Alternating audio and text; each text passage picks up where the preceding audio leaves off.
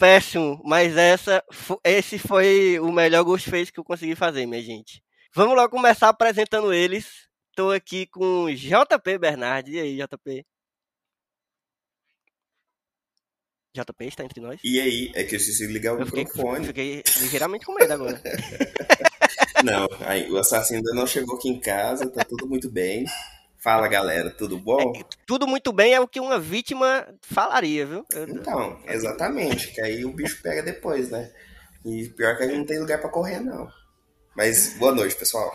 Tô aqui também com Michel Ribeiro. E aí, Michel? Hello, Smoopers. Remember me? Aí, Alvio. Oi, pessoal, beleza? E aí?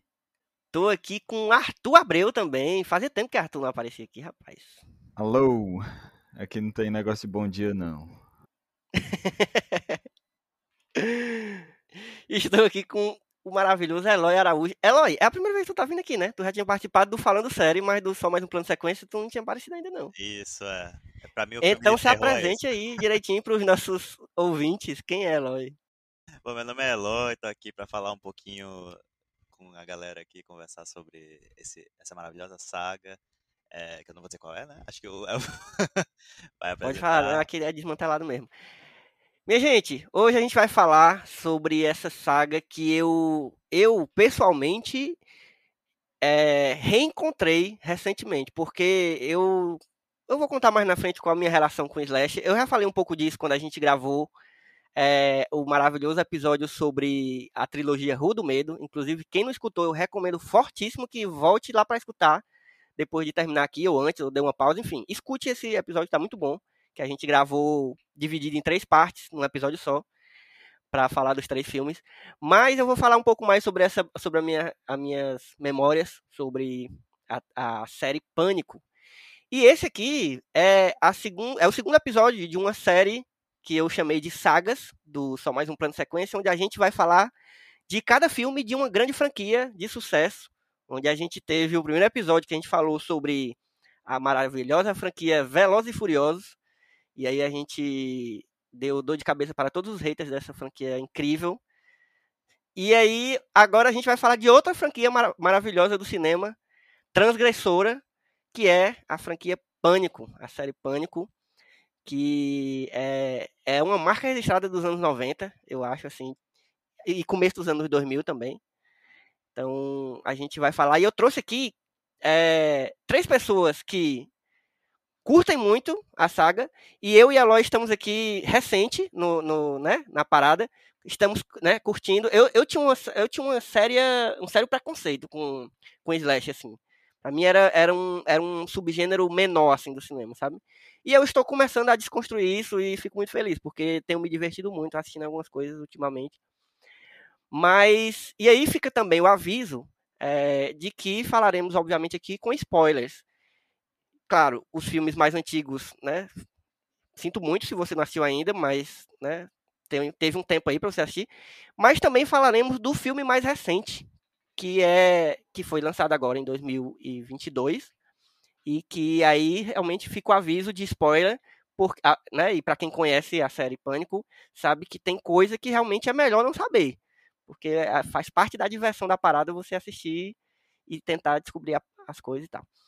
Então já fica logo o aviso aqui, se você ainda não assistiu, principalmente o quinto filme, dê uma pausa aqui, assista, depois volte para conversar com a gente aqui. É, e eu sou Elvio Franklin, esse aqui é o Só Mais Um Plano de Sequência, o podcast de conversa de cinema do site Só Mais Uma Coisa. E bora falar de Pânico, meu povo. E aí, obviamente, como sempre, quando eu vou falar de filmes mais antigos assim, e, e essa série sagas principalmente, eu quero que quero ouvir de vocês qual a quais as memórias de vocês sobre os filmes, porque é um filme que permeou muito a, a infância e adolescência de muitos de nós aqui e de muitos ouvintes também.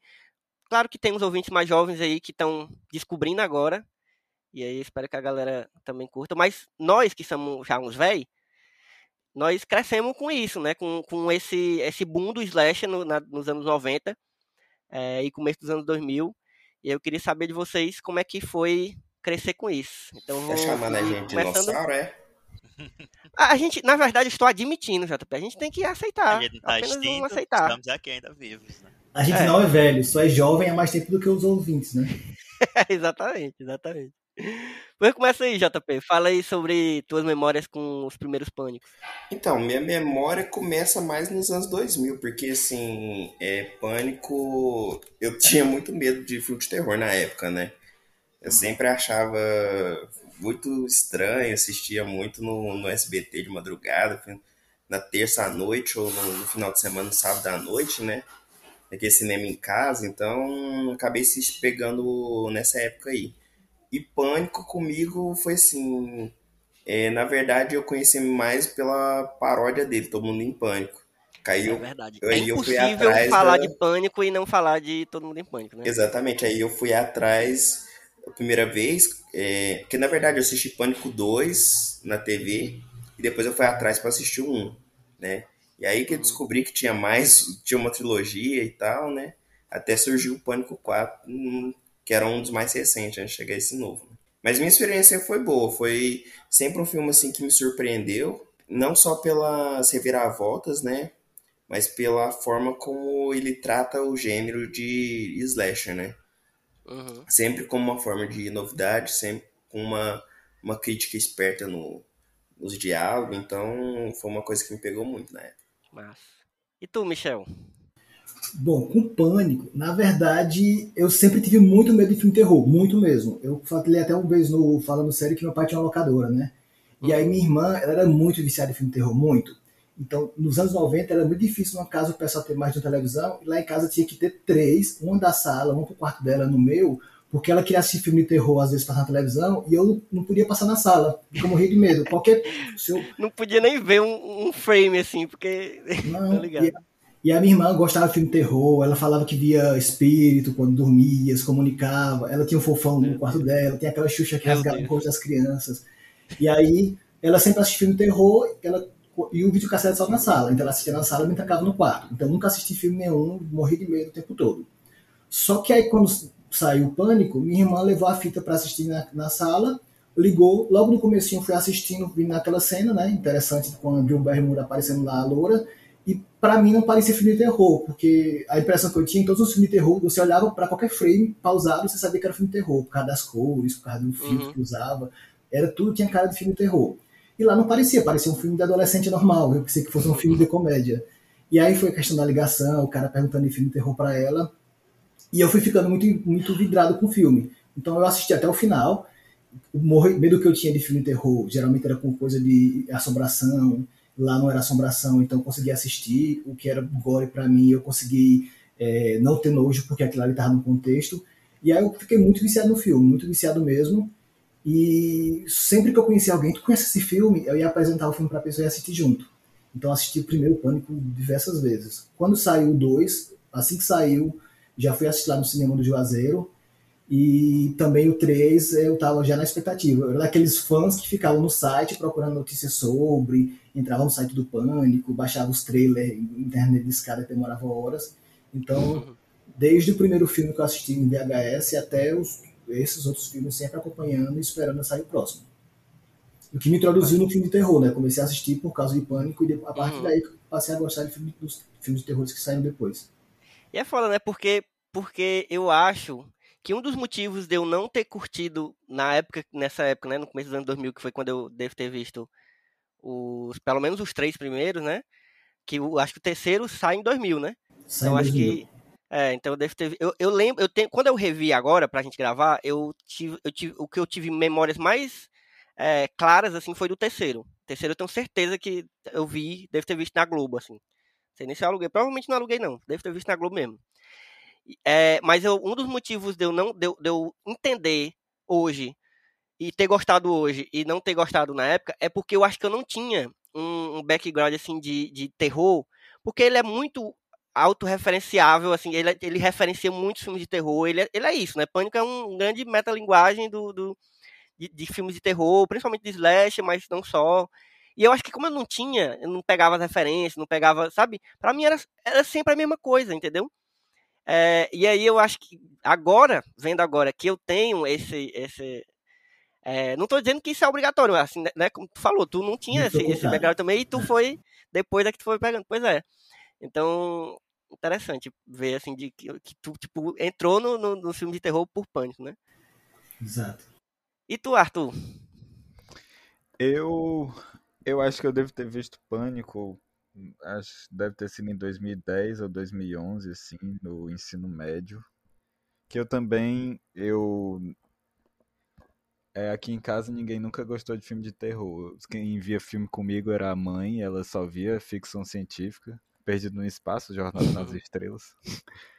E aí quando eu entrei no meu ensino médio, eu, meu interesse de filme foi ampliando eu comecei vendo é, making offs que eu encontrava no YouTube, e documentários que eram extras de DVD sobre alguns filmes de terror. Pra, é bom também para perder o medo, né? Ver como os filmes são feitos. A metalinguagem verdade, acaba, acaba desmistificando a coisa, pois é.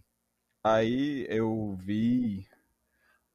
Agora eu não lembro como foi que eu vi, se eu aluguei o Blu-ray depois na Distrivídeo tinha um extra no em um dos Blu-rays da Hora do Pesadelo, que é um documentário enorme assim sobre todos os filmes da Hora do Pesadelo. Aí tem o Wes Craven lá. Uhum. E ele fala muito sobre é, as coisas que interessam ele, como ele começou a fazer filme de terror. E aí eu achei interessante, aí eu comecei, aí eu procurei o Pânico, que era um filme dele. Uhum. O primeiro pânico eu vi, acho que foi depois de ter visto esse documentário do A Hora do Pesadelo. E eu também, eu já conhecia, já não que eu conhecia o filme, mas eu já tinha visto Todo Mundo em Pânico. Acho uhum. que é, quando eu tinha uns 10, 11 anos de idade, assim, que passou na tela quente, eu acho. Ou foi no Domingo Maior, não sei, passou na Globo à noite. Passava muito, né? E é. passava os outros também, as sequências, passava demais, cara. E eu, eu cheguei a alugar também muitas vezes. Eu assisti muito mais Todo Mundo em Pânico do que os Pânicos. Enquanto os Pânicos eu nem ligava, porque o Todo Mundo em Pânico, eu não sei vocês, assim, pegaram essa época do. Eu acho que pegaram também. Era um negócio que você juntava a galera, entendeu? Juntava a galera, e não importa se você já tinha visto 10 vezes e a galera tinha visto 10 tinha, sabe? É, é, era, era um negócio de reunir a galera para ver. É. Todo mundo tinha visto, todo mundo, a cidade inteira assistiu Todo Mundo em Pânico. Então era um assunto, era um assunto. É. Era muito engraçado, sempre vinha na conversa, né? Você falava assim, ah, é, você já assistiu Pânico? Não, eu assisti Todo Mundo em Pânico. Aí você juntava a galera e assistia. No Todo Mundo em Pânico 3, em 2003, assim, eu consegui reunir a galera para assistir junto, né? Então acho que tanto Pânico quanto Todo Mundo em Pânico realmente criou uma cultura, assim, né? Porque aí uhum. é, o pessoal que tinha medo do, do slasher, mesmo do terrorzão, amenizava um pouco porque já tinha visto todo mundo em pânico. Não conseguia levar tão a sério, sabe? O Ghostfacer, né? Sim. É, eu, eu, eu, eu, acho que eu passei por isso, assim, de, de não ter tanto medo do, do Ghostface, exatamente porque eu vi tanto todo mundo em pânico, que, sabe, a memória da, da putaria vinha. Aí eu, na hora, perdia o, sabe? A galhofa vinha na hora. E é engraçado todo mundo em pânico, né, bicho? Porque o pânico, ele já é meio que um, uma paródia, né? E aí, tipo, todo mundo em pânico é a paródia da paródia. É, é outro, é, é, é, outro nível de cinema. É outro nível de cinema. Scorsese não entenderia. É, todo mundo em pânico. O pânico eu sempre assisti, passava para vários amigos assistir, né? Aí um falava, vamos assistir pânico, é muito bom, vai sair agora o 4. Aí não, todo mundo em pânico já assistiu. Não, não é todo mundo em pânico, é pânico. aí eu. Ele, não, mas todo mundo em pânico, aquele assassino fica atrapalhado, cai em todo canto. E aí eu, não, não é o mesmo filme. Aí ele foi assistir Pânico e viu o assassino também correndo, se batendo no canto. Aí ele, é o mesmo assassino.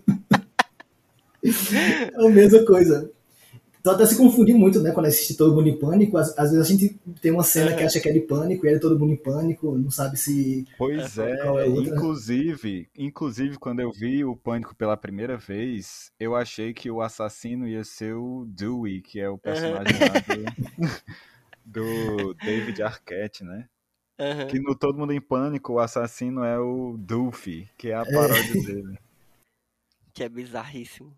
Aí eu fiquei, eu, eu fiquei esperando por isso. Aí eu, inclusive tem, eu acho que tem uns amigos meus aqui que viram o Pânico uns amigos que o Elvio não conhece, viram um pânico assim uma vez perdida na vida, há muitos anos atrás, aí eu fui conversar sobre pânico com ele, porque saiu novo.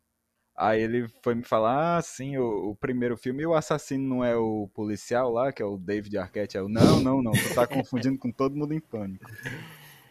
Realmente, os dois filmes meio que se misturam assim na cabeça das pessoas. Quem viu só uma vez há muito tempo, confunde uhum. os dois. Não, e quando meu, meu pai tinha locadora também, sempre tem aqueles filmes que lançavam e tinha a versão pobre dele, né? Existia a versão pobre também do Todo Mundo em Pânico que no Brasil o nome em inglês é uma paródia com o nome de vários filmes, mas em português era Euforia. Então tem várias cenas que eu confundia, a cena todo mundo de pânico, todo mundo de pânico, Euforia, e a cena de pânico que foi refeita no segundo como filme, né? Então fica aquela bagunça de várias cenas se referenciando na cabeça da gente. E tu, Eloy, tu, tu, tu viu pela primeira vez agora recente, ou tu já tinha visto, foi como eu, tipo, tinha visto, mas não ligava muito, e agora que tá redescobrindo? Então, eu fui uma vítima das irmãs mais velhas também, nos anos 90. É, a minha irmã mais velha costumava alugar filme, a gente alugava filme em família, então minha irmã escolheu dela, eu escolhi o meu, que era mais infantil, né? E só que a TV era só na sala. então, uhum. eventualmente, eu estava assistindo filmes que não eram apropriados para minha idade. E eu acho que o trauma foi grande, porque eu passei anos sem assistir filme de terror. Eu sou aqui representando o time dos muito medrosos mesmo. MMM, muito medrosos mesmo. vamos, vamos fundar esse grupo aí. É, e eu, assim, eu, essas lembranças ficaram guardadas em algum lugar que eu, por um tempo, achei que eu não tinha assistido Pânico. Até recentemente, por influência de Michel, fui assistir, ia lançar o 5, aí ele só falava nisso, aí fui lá re, re, é, ver os filmes e aí quando começou o Pânico 1, eu, ah, eu já vi esse filme, sim. Algumas cenas foram me remetendo, assim, a coisas que eu já tinha visto, sim. Então eu, eu assisti em algum momento dos anos 90, eu acho que foi, foi só um. Acho que o 2 eu não cheguei a ver, porque o 2 pra mim era novidade mesmo. E, e aí revi agora, mais, mais crescido. É, embora, assim, embora muito medroso mesmo, eu tive um período, assim, no fim da minha infância, início da adolescência, que eu queria muito me enturmar com as crianças legais que só falavam sobre esses filmes, todo é. mundo de pânico, e aí pânico também, e eu sei que vocês fizeram no verão passado, todos esses filmes de terror que estavam sendo lançados naquela época. E aí eu comecei a assistir alguns. É, até que eu, eu desisti de ser uma criança legal, porque eu tinha muito medo mesmo. e aí, é, nunca mais assisti. Só agora que eu tô revendo. E no fim das contas, é, é isso, né, que a gente tava conversando aqui. É muito engraçado, porque é um filme que é meio galhofa, né? Ele já é, ele uhum. já é uma paródia de si mesmo. Ele tem uma paródia de si mesmo dentro dele mesmo. Tem, tem muito alívio cômico, então nem chega a ser essa, esse susto todo que eu tinha a lembrança quando era criança. Uhum.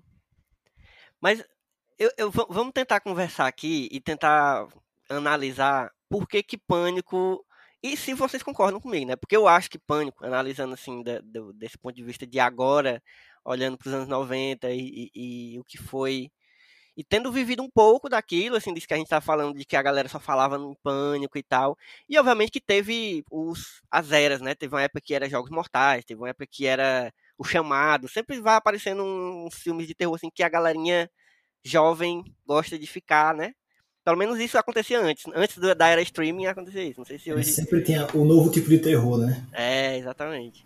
Mas aí eu acho que Pânico foi. Teve um.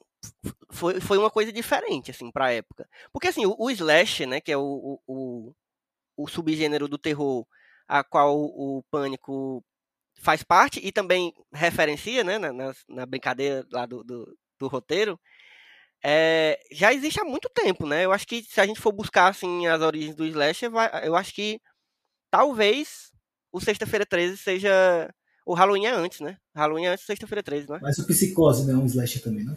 Então, eu acho que não, porque ele é, é, é, outro tipo de serial killer, entendeu? Eu acho que o Psicose tem, tem terror psicológico demais para ser slasher. Entendi. Eu, eu acho, entendeu? Isso é uma... Eu acho que o slasher mesmo, assim, como subgênero, ele Quem é que veio primeiro agora? Eu tô em dúvida. Felipe, Felipe não tá aqui pra tirar nossa dúvida também? Eu sei que Halloween veio em 77. Halloween ou, ou, ou Sexta-feira 13 que veio é, primeiro? É, Sexta-feira 13 veio antes. É? é, o Halloween veio não, primeiro. Mas eu acho que são próximos. É, sexta-feira 13 acho que é de 80 já. É, 13 é 80. 13. É, oh. Inclusive, não tem uma história que o Sexta-feira 13 ele é uma imitação de Halloween? É verdade, e... tem isso mesmo. Tem isso mesmo. Inclusive é. tem um texto do, do Felipe. É, é eu acho que tem até lá na, na, série do Netflix, do filmes que marcaram ele. Uhum. Mas é, mas é por ali, ó. O Halloween e o Sexta-feira 13 juntos ali são é o início desse subgênero, né? Que é, o que que o que que faz um filme slash, né? Tem que ter um assassino, um serial killer. Sempre tem essa coisa do quase sempre, pelo menos, tem a coisa dos jovens, né, do grupo de jovens e que aí todo mundo uhum. é, ou todo mundo é suspeito, ou então todo mundo foge junto. Como nós aqui, né? Tem esses clichês, é. Exatamente. Então, mas eu não sei se na época tinha isso de suspeitos. Eu achei que era novidade com Pânico. Né? Eu não tinha assistido antes, mas eu entendia que era só é, o, bem, é. o, Jason, tinha o Mike Ma Michael Myers e tinha o, o, o Fred do Massacre da Serra Elétrica também. Isso, tinha o, o né? Uhum. Então tinha basicamente um assassino sempre que repetia em todos os filmes, né, nas continuações, e mudava sempre o, grupo de jovens que seriam mortos. Mas o assassino era o mesmo, é verdade. É, geralmente o assassino era o mesmo. É, o lance do pânico é que o assassino ele tem um, um mistério que a gente fica tentando desvendar quem é o assassino, porque nos porque outros ele... slashes o assassino é. já é conhecido, a gente já sabe quem é, né? O Michael é. Myers, o Jason.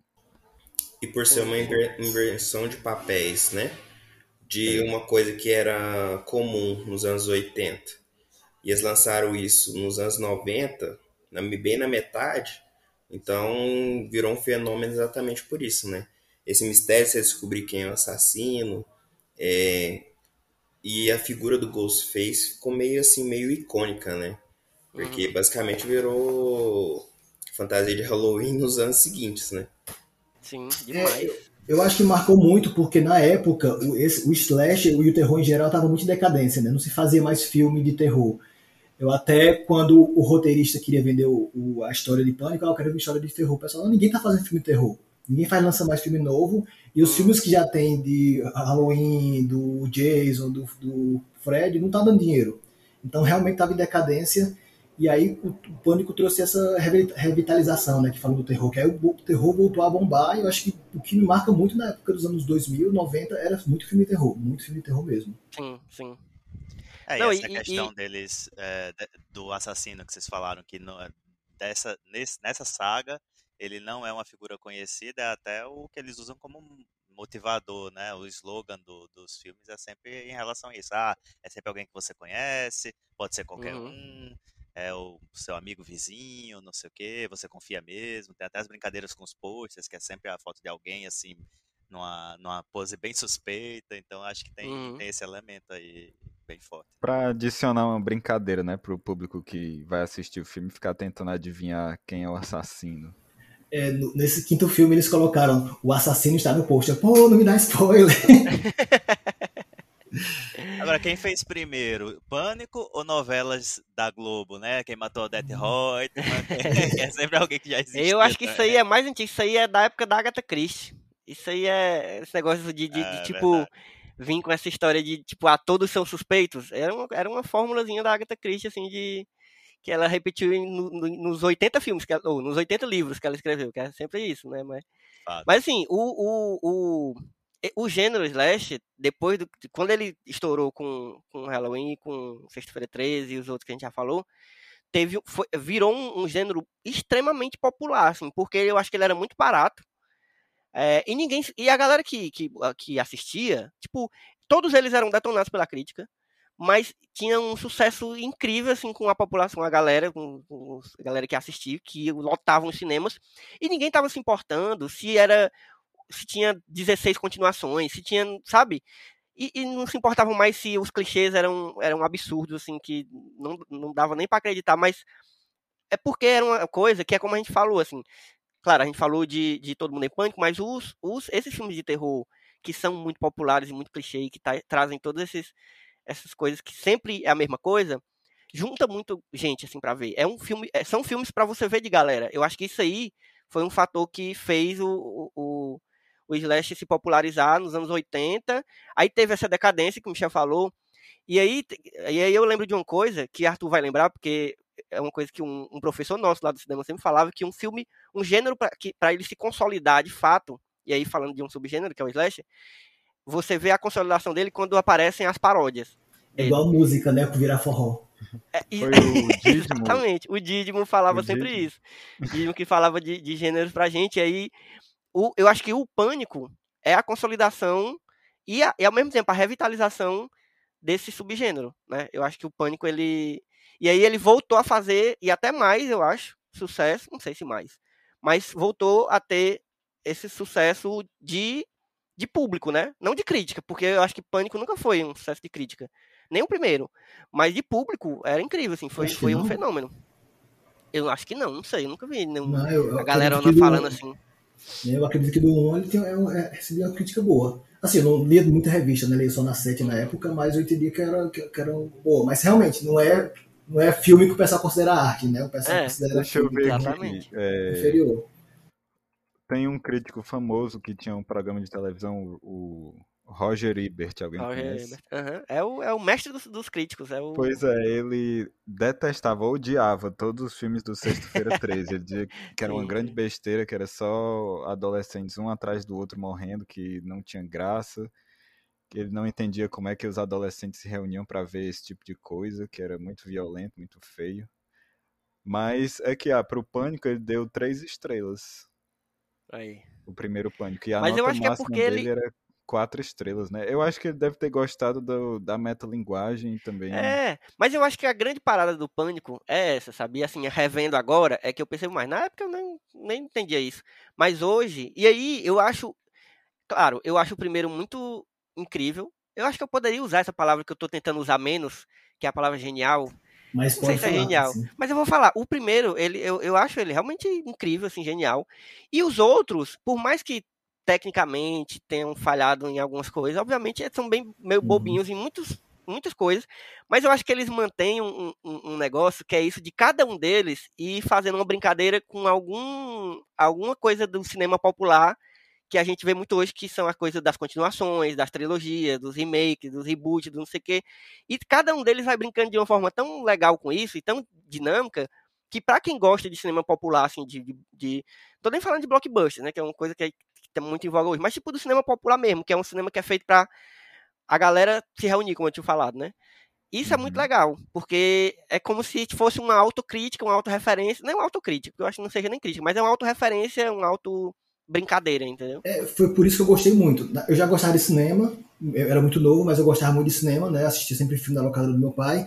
Só que quando eu assisti o filme e ele fazendo referência a vários filmes que eu nem tinha assistido ainda, eu fiquei curioso. Nossa, que interessante esse Você fica querendo ver o filme. É, é fica querendo é. entender esse universo. E aí ele mesmo fazia a, fazia a crítica aos, aos clichês do cinema, mas ele não desconstruía o clichê, ele vinha lá e usava. Uhum. Então aparecia a Sidney uhum. falando, não gosto de terror, porque aparece a mulher gostosa, burra, que tá fugindo do cara, em vez de cumprir a porta da frente, sobe a escada. É. E ela faz a mesma coisa dois minutos depois, né? então ele vai, eu vou citar os clichês, mas eu vou usar também os clichês. Uhum. E aí é interessante ele ir mostrando isso, e, eu, e aí eu realmente fui prendendo bastante atenção. Então, e isso fazem depois também nas continuações, né? Então, eu Sim. acho que, o, que nem o Michel falou, o Wes Craven e o Kevin Williamson são os grandes, as grandes pessoas por trás do, de, do primeiro pânico, né? Eles criaram uma fórmula assim que poderia, que eles subverteram, né?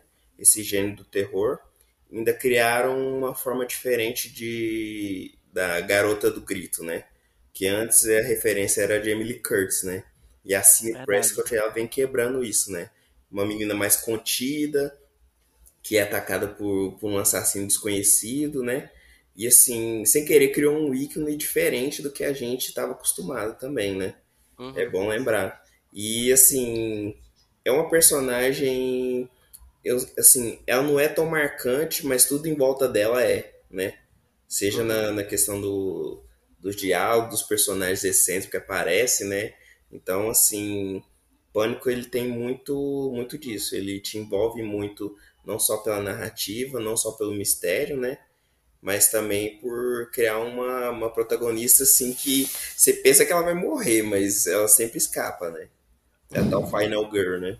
É, eu, eu acho que ela virou a, a Final Girl absoluta, né? A Suprema. É, é verdade, é verdade. É... Apesar de que eu, pessoalmente, eu acho a Cindy muito sem graça. Assim, assim, a tipo, é do, como, é, como força. É, é verdade. A Cindy quem Tá vendo como é? Tá vendo como é? É foda, as memórias são. A Sidney, é, eu acho ela muito sem graça. Eu acho ela, tipo, fraca de personalidade, assim, como personagem, assim, sabe mesmo? Acho que ela, o, a, o, o, maior traço de personalidade da Sidney é sobreviver, sabe? não tem outra ah, coisa. Eu, eu, acho que ela vai Isso não é uma crítica, acho, acho que não? É, ela, ela mim, ganha ela uma forçazinha assim. Eu gosto muito qual é o qual é o filme que ela que ela volta para lançar o livro dela. Acho que é o, o, o 3 ou o 4. É o 4, é, né? É, o 4. é, eu gosto desse. Eu, eu, acho que nesse é o que ela cria mais uma que ela tá meio puta, assim, né? Tá também, puta, eu acho. É muito bom. É. Chega a mulher raivosa lá, mete a porrada, é. não quer nem saber. e no quinto ela voltou Sarah Connor, né? é, exatamente. É verdade. já tá sinistrona, já. Já transcendeu. É, mas vamos, vamos falar desses personagens, dos personagens que se repetem, né? Pelo menos nos primeiros, e como depois eles vão brincar com é, essas personalidades, com outros personagens que vão surgindo. Mas tem, né? Tipo, tem a Sidney, que a gente pode falar mais, vocês podem falar mais o que, vocês acham dela. Aí a gente tem o, o Dewey, que, que, cara, o... não sei se vocês lembram da Mila falando lá no grupo, quando, quando a gente começou a assistir desde os primeiros, que o, o David Arquette, ele, cara, eu não sei qual é o problema dele. Eu não sei se ele, eu não sei se ele é um, um ator bom demais e a gente ainda não percebeu, ou se ele é só um cara que não é ator e ele tá lá, entendeu? No filme. Porque ele é, ele é terrível, entendeu? Só que ele, para esse personagem, eu acho que esse personagem ele foi escrito para ele. Eu não sei se vocês sabem essa. Eu, eu, eu acho que foi. Porque, porque não é possível. Porque o personagem é um idiota, sabe? É um é, é abestado. bobão. E funciona pro David Arquette, esse personagem, entendeu? Deixa eu falar. O Wes Craven queria que ele fosse um personagem lá do filme, mas queria é. que ele fizesse um teste para um dos adolescentes. Ele, não, eu quero fazer o policial. Aí o policial que sempre morre, ele, eu quero fazer o policial. Por quê? Não, porque ele já Courtney Cox. Ele pegou esse papel para dar esse da Courtney Cox. Era o objetivo e, dele. E como sabemos, deu certo, né? Deu certo. Por um tempo deu certo, né? Por, é. É, eu acho o Dio, eu acho péssimo. Assim, eu, tive muita dificuldade. Eu tive muita dificuldade de me conectar com ele. Eu queria que ele morresse é, na, a partir do todos, momento que ele é. apareceu na tela, com dois, um minuto, eu já tava assim. Tomara que ele morra o mais rápido possível. O mais estranho é ele escapar vivo, né? Não, não, não é, cara. Como. De todos os filmes. O bicho vai sai mancando, não, mas, né? mas sobrevive. É, não, mas vamos, vamos começar logo. Vamos começar logo dando os spoilers do quinto. Não, eu não, quero não, dizer que eu. Não, não, não quero não. Vamos deixar pra. Vamos, vamos deixar então, vamos deixar. Mas eu vou. Eu vou dizer que esse quinto me deixou feliz em alguns momentos. Não, eu fiquei muito feliz com o quinto também. Tava muito com medo, mas fiquei muito feliz. tá, então, e aí a gente tem a melhor personagem que eu acho, que é a Gale, que é a, a Courtney Cox. Eu acho ela boa demais, cara. Porque... Não, eu, ela é muito boa, porque eu passei o filme todo assim, achando que ela que era assassina, que tava querendo faz, fazer os crimes para ela seguir pra atrás. Né? Poder, né? Tipo, é... eu faço o crime e tô faz, é, seguindo e documentando, tipo, Homem-Aranha. Se fosse, ia ser muito bom também. Né? Eu fico imaginando, com certeza, essa, porque essa mulher é muito arrombada. Ela, ela é muito escrota. Ela é escrota é, tem que ser ela, o assassino. Mas é ela, perfeito, ela assim. sim vai ganhando a gente também, assim. É, é ela vai, ela vai. O que o Dewey não faz, ela faz pelos dois, eu acho. Uhum. Se até se até se fez em algum momento tem algum lampejo de, de afeição pelo Dio por conta dela, né? Ela serve de escada pro é, é verdade. Não, e, e, quando eles. Acho, qual é o filme que eles já começam e já e deu certo o casal? É o terceiro? No, no terceiro, eles parece que tinham ficado. Eh, entre Mas, o segundo e o terceiro, tinham separado e estavam voltando, né? Tanto que é. no terceiro filme, no terceiro filme se passa nos bastidores do filme, filme é, da corporação, né? É mesmo, é mesmo. E aí ele tá lá é servindo como, como conselheiro da equipe. E aí ele fica dando informações de como é que ela é, como é que é o pessoal. Então eles já tinham voltado. No quarto eles já estão juntos. Eles estão juntos de novo. Uhum. Eles ficam sempre quando, quando, quando o casal se consolida, eu fico, ah não. Porque eu queria que fosse um negócio que nunca desse certo, entendeu? Que ficasse aquilo ali, todos os filmes e nunca desse certo. Mas assim, eu acho que no quarto é que eles estão realmente juntos e ficam o filme inteiro, né? Eles estão casados. E agora no quinto, né, já não, não tem, não rola nada. Mas eu, eu gosto dessa. Eu gosto da Gale porque ela é. ela é essa personagem que eu acho que ela funciona. Talvez seja a melhor personagem para ter uma identificação com quem tá assistindo. Não porque ela é escroto, mas porque ela é a personagem que tá ali muito curiosa pela história, porque obviamente ela, ela quer escrever, ela quer ganhar, né, ela quer né, ganhar dinheiro em cima da, da parada, na maioria das vezes. E eu acho que ela fica muito naquela curiosidade de, de, de querer participar também, entendeu? E eu, eu, como espectador, ficava nisso. Seria interessante eu participando desse negócio ao mesmo tempo que né, não queria, porque tem um assassino na cidade e eu poderia morrer, mas assim, ao mesmo tempo você fica querendo fazer parte daquela putaria toda. É, ela até a hora que ela fala pro câmera dela, o câmera dela tá com medo, né? Não, vamos, vamos seguir lá porque a gente pode salvar a vida de alguém. Aí ele é. E isso pode lá no caso dentro do meu livro. Bom demais. Mas é, os personagens. E... Oh, desculpa. Não, não, pode falar, pode falar. Não, os personagens do 1 são muito bons, é, mesmo os, os, que não duram pro final, né? A amiga da, da Sidney, a Tatum, que é a irmã do, do e também é uma personagem muito boa. Pena é que ela não dura, é né? É mesmo, eu tô lembrando aqui. E no primeiro, no primeiro tem uns personagens muito icônicos, bicho. E aí, obviamente, eu estou falando. O, o, o Billy, eu acho ele bem passável, assim, achei ele bem qualquer coisa. Mas o Salsicha, bicho, é bom demais. É bom demais o Matt Lila. É sério, bicho, ele, ele é muito ele é engraçado. Ótimo, ele é muito bom. Ele é muito engraçado, bicho, muito expressivo. Eu não sei se, é outro que também que eu não, eu não sei se ele era, se ele é ainda, ele é vivo ainda, né? É, se ele é, é um bom ator ou se ele é um péssimo ator que funcionou para aquele papel, eu não ou sei. Ou se ele só é maluco e É. As expressões dele é muita loucura, assim, parece que ele tá se divertindo fazendo aquilo, sabe? Eu acho que é as duas coisas. Porque senão ele não tinha sido escalado para ser o Scooby, né? O Salsicha, na verdade. Né? É, Mas é, é, interessante que agora eu tava pensando aqui que você, tudo que vocês estavam falando, como toda a franquia Pânico é mergulhada em metalinguagem, né? Que teve o casal aí que se formou por causa do filme, o David Caraca, Arquette, até nos bastidores, né? Isso que tu tá querendo é, dizer, né? Verdade. É, e cada filme tem traz uma coisa nova de metalinguagem. O primeiro é porque o assassino gosta de filme de terror e fica fazendo aquela trivia de filme de terror, o quiz uhum. lá, antes uhum. de matar a Drew Barrymore. Faz com a Sidney também. E o segundo é, é a Sidney vai para a faculdade, aí tem a faculdade de cinema, né? Aí na faculdade de cinema tem uma aula que parece a aula do Didimo lá de gêneros. Aquela aula é muito boa, viu? Aquela Eles é discutem é, as características de uma sequência, né? Aí fazem, uhum. ah, é, quais sequências são melhores que o original? Quais sequências são piores? Aí eles falam características de filmes de sequência. O Randy fala, né? Sequência é obviamente sempre pior do que a, a original, né? Aí a menina, não, mas e o Poderoso Chefão 2? É, é, aí eles come... E aí fica essa brincadeira o filme inteiro, né? Eles tentando lembrar de sequências que são melhores, né? É, é bem legal, porque no primeiro filme eles fazem referência a filme de terror e jogam as regras de filme de terror, né? É, é. Você não pode falar, eu volto logo, você não pode transar, nem usar droga, porque você vai morrer. E no segundo filme, eles já começam a referenciar o próprio filme, né? Porque vai ter um filme dentro que é o, filme, que é, é, o primeiro que aparece o Stab, né? O, é, é, aparece o Stab. começa no cinema, né? O primeiro assassinato já é, é mesmo. A gente tem que falar também, cada, cada vez a gente tem que falar das cenas iniciais, né? Depois a gente volta pra falar da, da cena da Drew Barrymore melhor, assim, que é muito icônica. É, é não, todas as cenas são muito boas. Desculpa. O terceiro é aquele que eles estão fazendo outro stab, uma sequência de stab, aí tem o set, aí tem até a casa do primeiro filme reconstruída num, num set, no estúdio. Uhum. E tem todo o lance que o, o assassino é o diretor do filme, que é o irmão dela, e eles também falam da, das características de trilogias.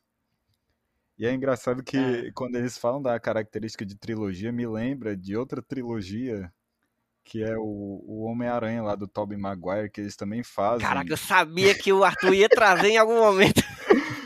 e o Rise of Skywalker também faz isso. Sim, de, fazer. Dois, essas... O Homem-Aranha 3 e o Rise of Skywalker, eles fazem exatamente uma coisa que eles mencionam no terceiro pânico, que é o seguinte, que é eles pegam uma coisa que já estava encerrada e eles voltam para fazer um retcon Uhum. É, por exemplo, no Homem-Aranha 3, é, o lance do, tio Ben já estava resolvido no primeiro filme, mas aí eles inventaram que, não, na verdade, quem matou o tio Ben foi o Homem-Areia aqui, ó. o, o Rise of Skywalker, que a Rey era ela era filha de ninguém. Aí, não, na verdade, ela é neta do Palpatine. Nossa, não, me tra... não me traga lembranças ah, horríveis. Não me traga Aí o Pânico, o Pânico 3 tem, tem isso, que o, o, diretor do filme, ele é o assassino, aí quando ele se revela, ele diz, ah, eu sou seu irmão perdido. e relembra a história do primeiro, é, né? Que tem é, a história da mãe dela ser é, na, era uma atriz. Isso, é. é. na trilogia tem, tem esse personagem do primeiro filme, né? Que é o Randy, que sabe tudo sobre filmes. Ele que vai passando as regras. Uhum. E aí ele vai passando as regras do primeiro filme, de continuação, e as regras de trilogia também. E ele cita essas regras, né? De que a trilogia sempre vai ter que remeter ao primeiro, mas trazendo algo da origem. Né? Com, é, com um twist, com algum plot twist, uma coisa nova. Uhum. E o terceiro filme tem a participação lá da Carrie Fisher, não. Tem? Né? Tem. tem. O terceiro filme tem muitas participações boas. Meu Deus, não lembro nada. ela, é, ela é uma mulher que fica no, nos estúdios, nos bastidores, que ela fica fumando lá, bem mal, mal, é, mal educada. É. E a Ana fala que ela é parecida com Carrie Fisher. É, ué, mas ela conseguiu o papel, ah, é de, o papel de Leia porque ela dormiu com não sei quem. O George Lucas. É, é verdade, é, é, Dá pra acreditar que eu quase fui a princesa Leia. Meu Deus, que massa. Ei, tem outro, tem outro personagem que aparece, eu acho que já no 2. É, aparece no 2 e que depois fica recorrente até algum momento. que é o, o Cotton. Que é outro ah, personagem sim. que eu ah. torcia muito pra ele morrer, bicho. Que ele era muito é detestável. O assim. Dente de sabre do filme do. É, o, de, é o famigerado Dente de Sabre, exatamente. Na verdade, ele já é o Liv Schreiber. Né?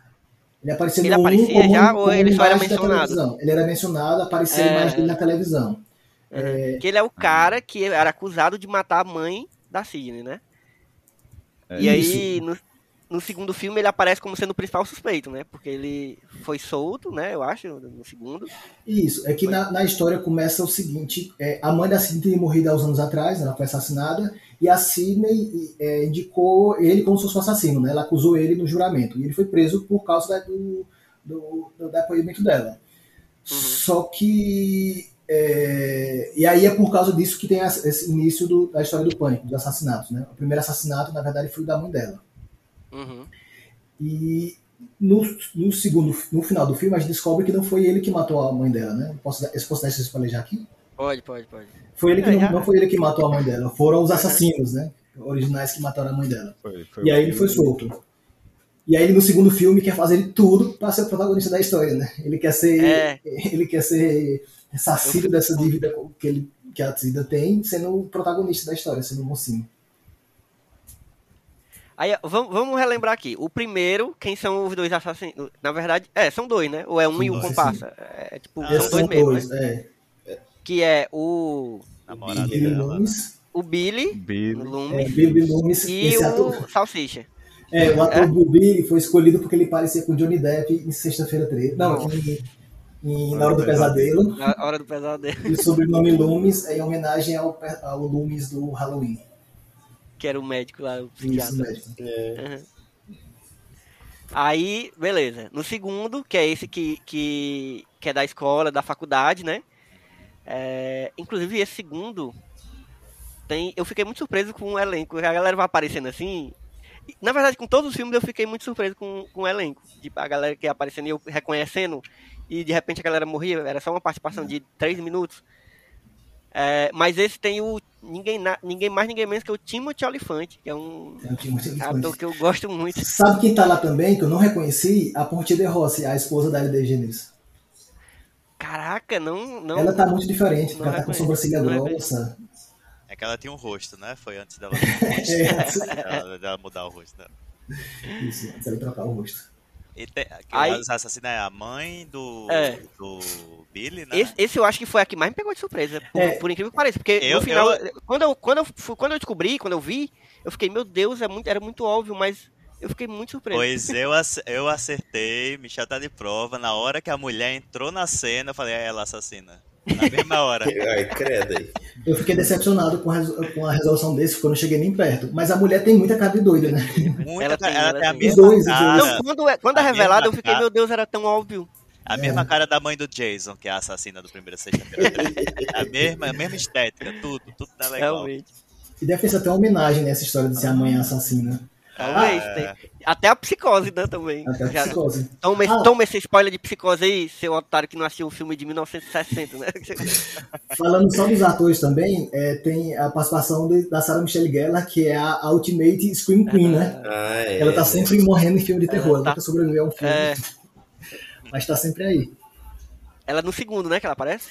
É, no segundo, o, o, assassino, o assassino quer reprisar o primeiro, né? Então vai matando é. as pessoas com nome iguais dos que morreram no primeiro filme. Caraca, as ideias, né, bicho? A ideia é muito boa. Mata a Maureen, que é a Jada Pinkett Smith na cena da abertura. Oh, mata o Phil Smith. Eu gosto é. muito dessa cena dessa, é da abertura dessa, desse filme. Agora, Aí, eu, beleza. Ah. Não, eu me incomodo só um pouco essa cena, porque eu, eles vão lá criticar esses filmes de terror, esses clichês, que ela fica criticando, ah, os personagens negros sempre vão pra morrer, nunca tem personagem é, importante. E aí o filme vai critica vai e faz isso novamente. E, é, e ele repete, né? Porque ela critica, ela morre, ela e o namorado, e depois, no mesmo filme, eu acho que tem o cameraman. Mas da... o cameraman morre. Que não. até o, o Oma Epps, não, é. Qual é que tem o Oma Epps? Não lembro. Não sei se é o segundo ou o terceiro. Mas o câmera não morre, mas morre a amiga dela, que é, né, que é negra também. Uhum. Então... Será se eles quiserem fazer isso em tom de piada? E naquela época podia até funcionar mais. Eu não sei se é. Talvez? Eu não acho é, que seja, nos 90, ainda era 97, né? Então. É. é Aí, beleza. Assassina. Peraí, deixa eu tirar uma dúvida. Ah. A assassina era a Laurie, né? A atriz Laurie Meth. Eu não lembro o nome da atriz. Eu não lembro o nome, não. É, ela, inclusive, pra mim, só fez esse filme e nunca mais apareceu. Eu já vi em outro ah, lugar, mas. Ela é a mãe do Sheldon. Então, no, Caraca, no mãe... The Big Bang Theory, se for ela. Será? A assassina não é a, é a mãe do Loomis, não, né? É a mãe do Loomis. É. Tá, então é ela. É a mãe do Sheldon no The Big Bang Theory.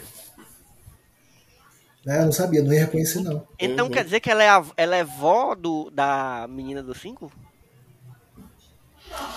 Ela é não. a avó da menina do 5. É. Ela é a avó da menina do... Caraca, por que, que não mencionaram isso, velho? Agora no 5 era pra ter sido. Porque ela não só ela é filha de, psicop... de, psicop... de psicopata, né? De, de, de, serial killer, como ela é neta também. Neta também, é, que loucura. Porra, verdade. É uma longa linhagem de. Mas tem uma é. hora que ela fala. Eu acho que tem uma hora que ele cita, que é uma linhagem de serial killers. Só não fala. É, mas eu acho que eles não deixaram claro. Acho que só quem lembrava mesmo que pegou essa. essa. Eu realmente fui lembrar agora. Aí, beleza. O 3, eu, acho, eu, eu gosto muito. Eu, a gente tava conversando antes de, de, de, começar a gravar que o, qual era o que a galera gostava menos, né? E eu acho que é o 3, não é? Que a galera reclamou é, mais. É, eu acho que sim. Eu tenho sentimentos conflituosos com o 3. Porque quando lançaram o Pânico 1 e o Pânico 2, começaram a sair tanta paródia e vários filmes copiando a, a ideia que eu acho que a única solução que eles tiveram foi vamos parodiar a gente mesmo, né? Fiquei achando que era isso. que por, por filme sair nesse tom mais de comédia, né? Sim. Mas, na verdade, eu fiquei, eu fiquei sabendo depois que eram problemas de bastidores que aconteceram na época. E, e, conte aí, que eu não sei não, essas, essas fofocas aí dos batidores. Eu, eu gosto Posso contar aqui fofoca do momento Léo Dias? Conte aí, conte aí. é que o, o, Kevin Williams ele tinha pensado o filme já em trilogia, né? Ele tinha pensado já em, em função de trilogia. No final do primeiro filme, do roteiro do primeiro tinha uma página já introduzindo ao segundo. Só que na, quando foi sair o terceiro, é, foi, sair, foi sair depois do terceiro filme, teve problema de agenda, porque eles queriam trazer de novo a, a Courtney Cox, o David Arquette, o Kevin Williams precisava estar escrevendo, porque o roteiro eles atualizando na época para não vazar na internet, vai mudando. É, tinha o Wes Craven, precisava o, o, ator de voz. Então, esse, e a Neve Campbell. Só que eles conseguiram a, a sincronizar de todo mundo, menos a da Neve Campbell e do Kevin Smith, e Kevin Williamson. Então, ou saía ele ou saía ela. Aí ele decidiu, não, eu vou sair porque é melhor ter a protagonista do filme do que o roteirista pode ser outra pessoa, né?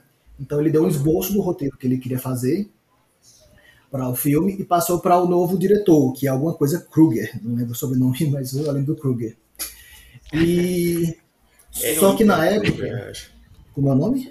É Ethan Kruger. Isso, algo assim.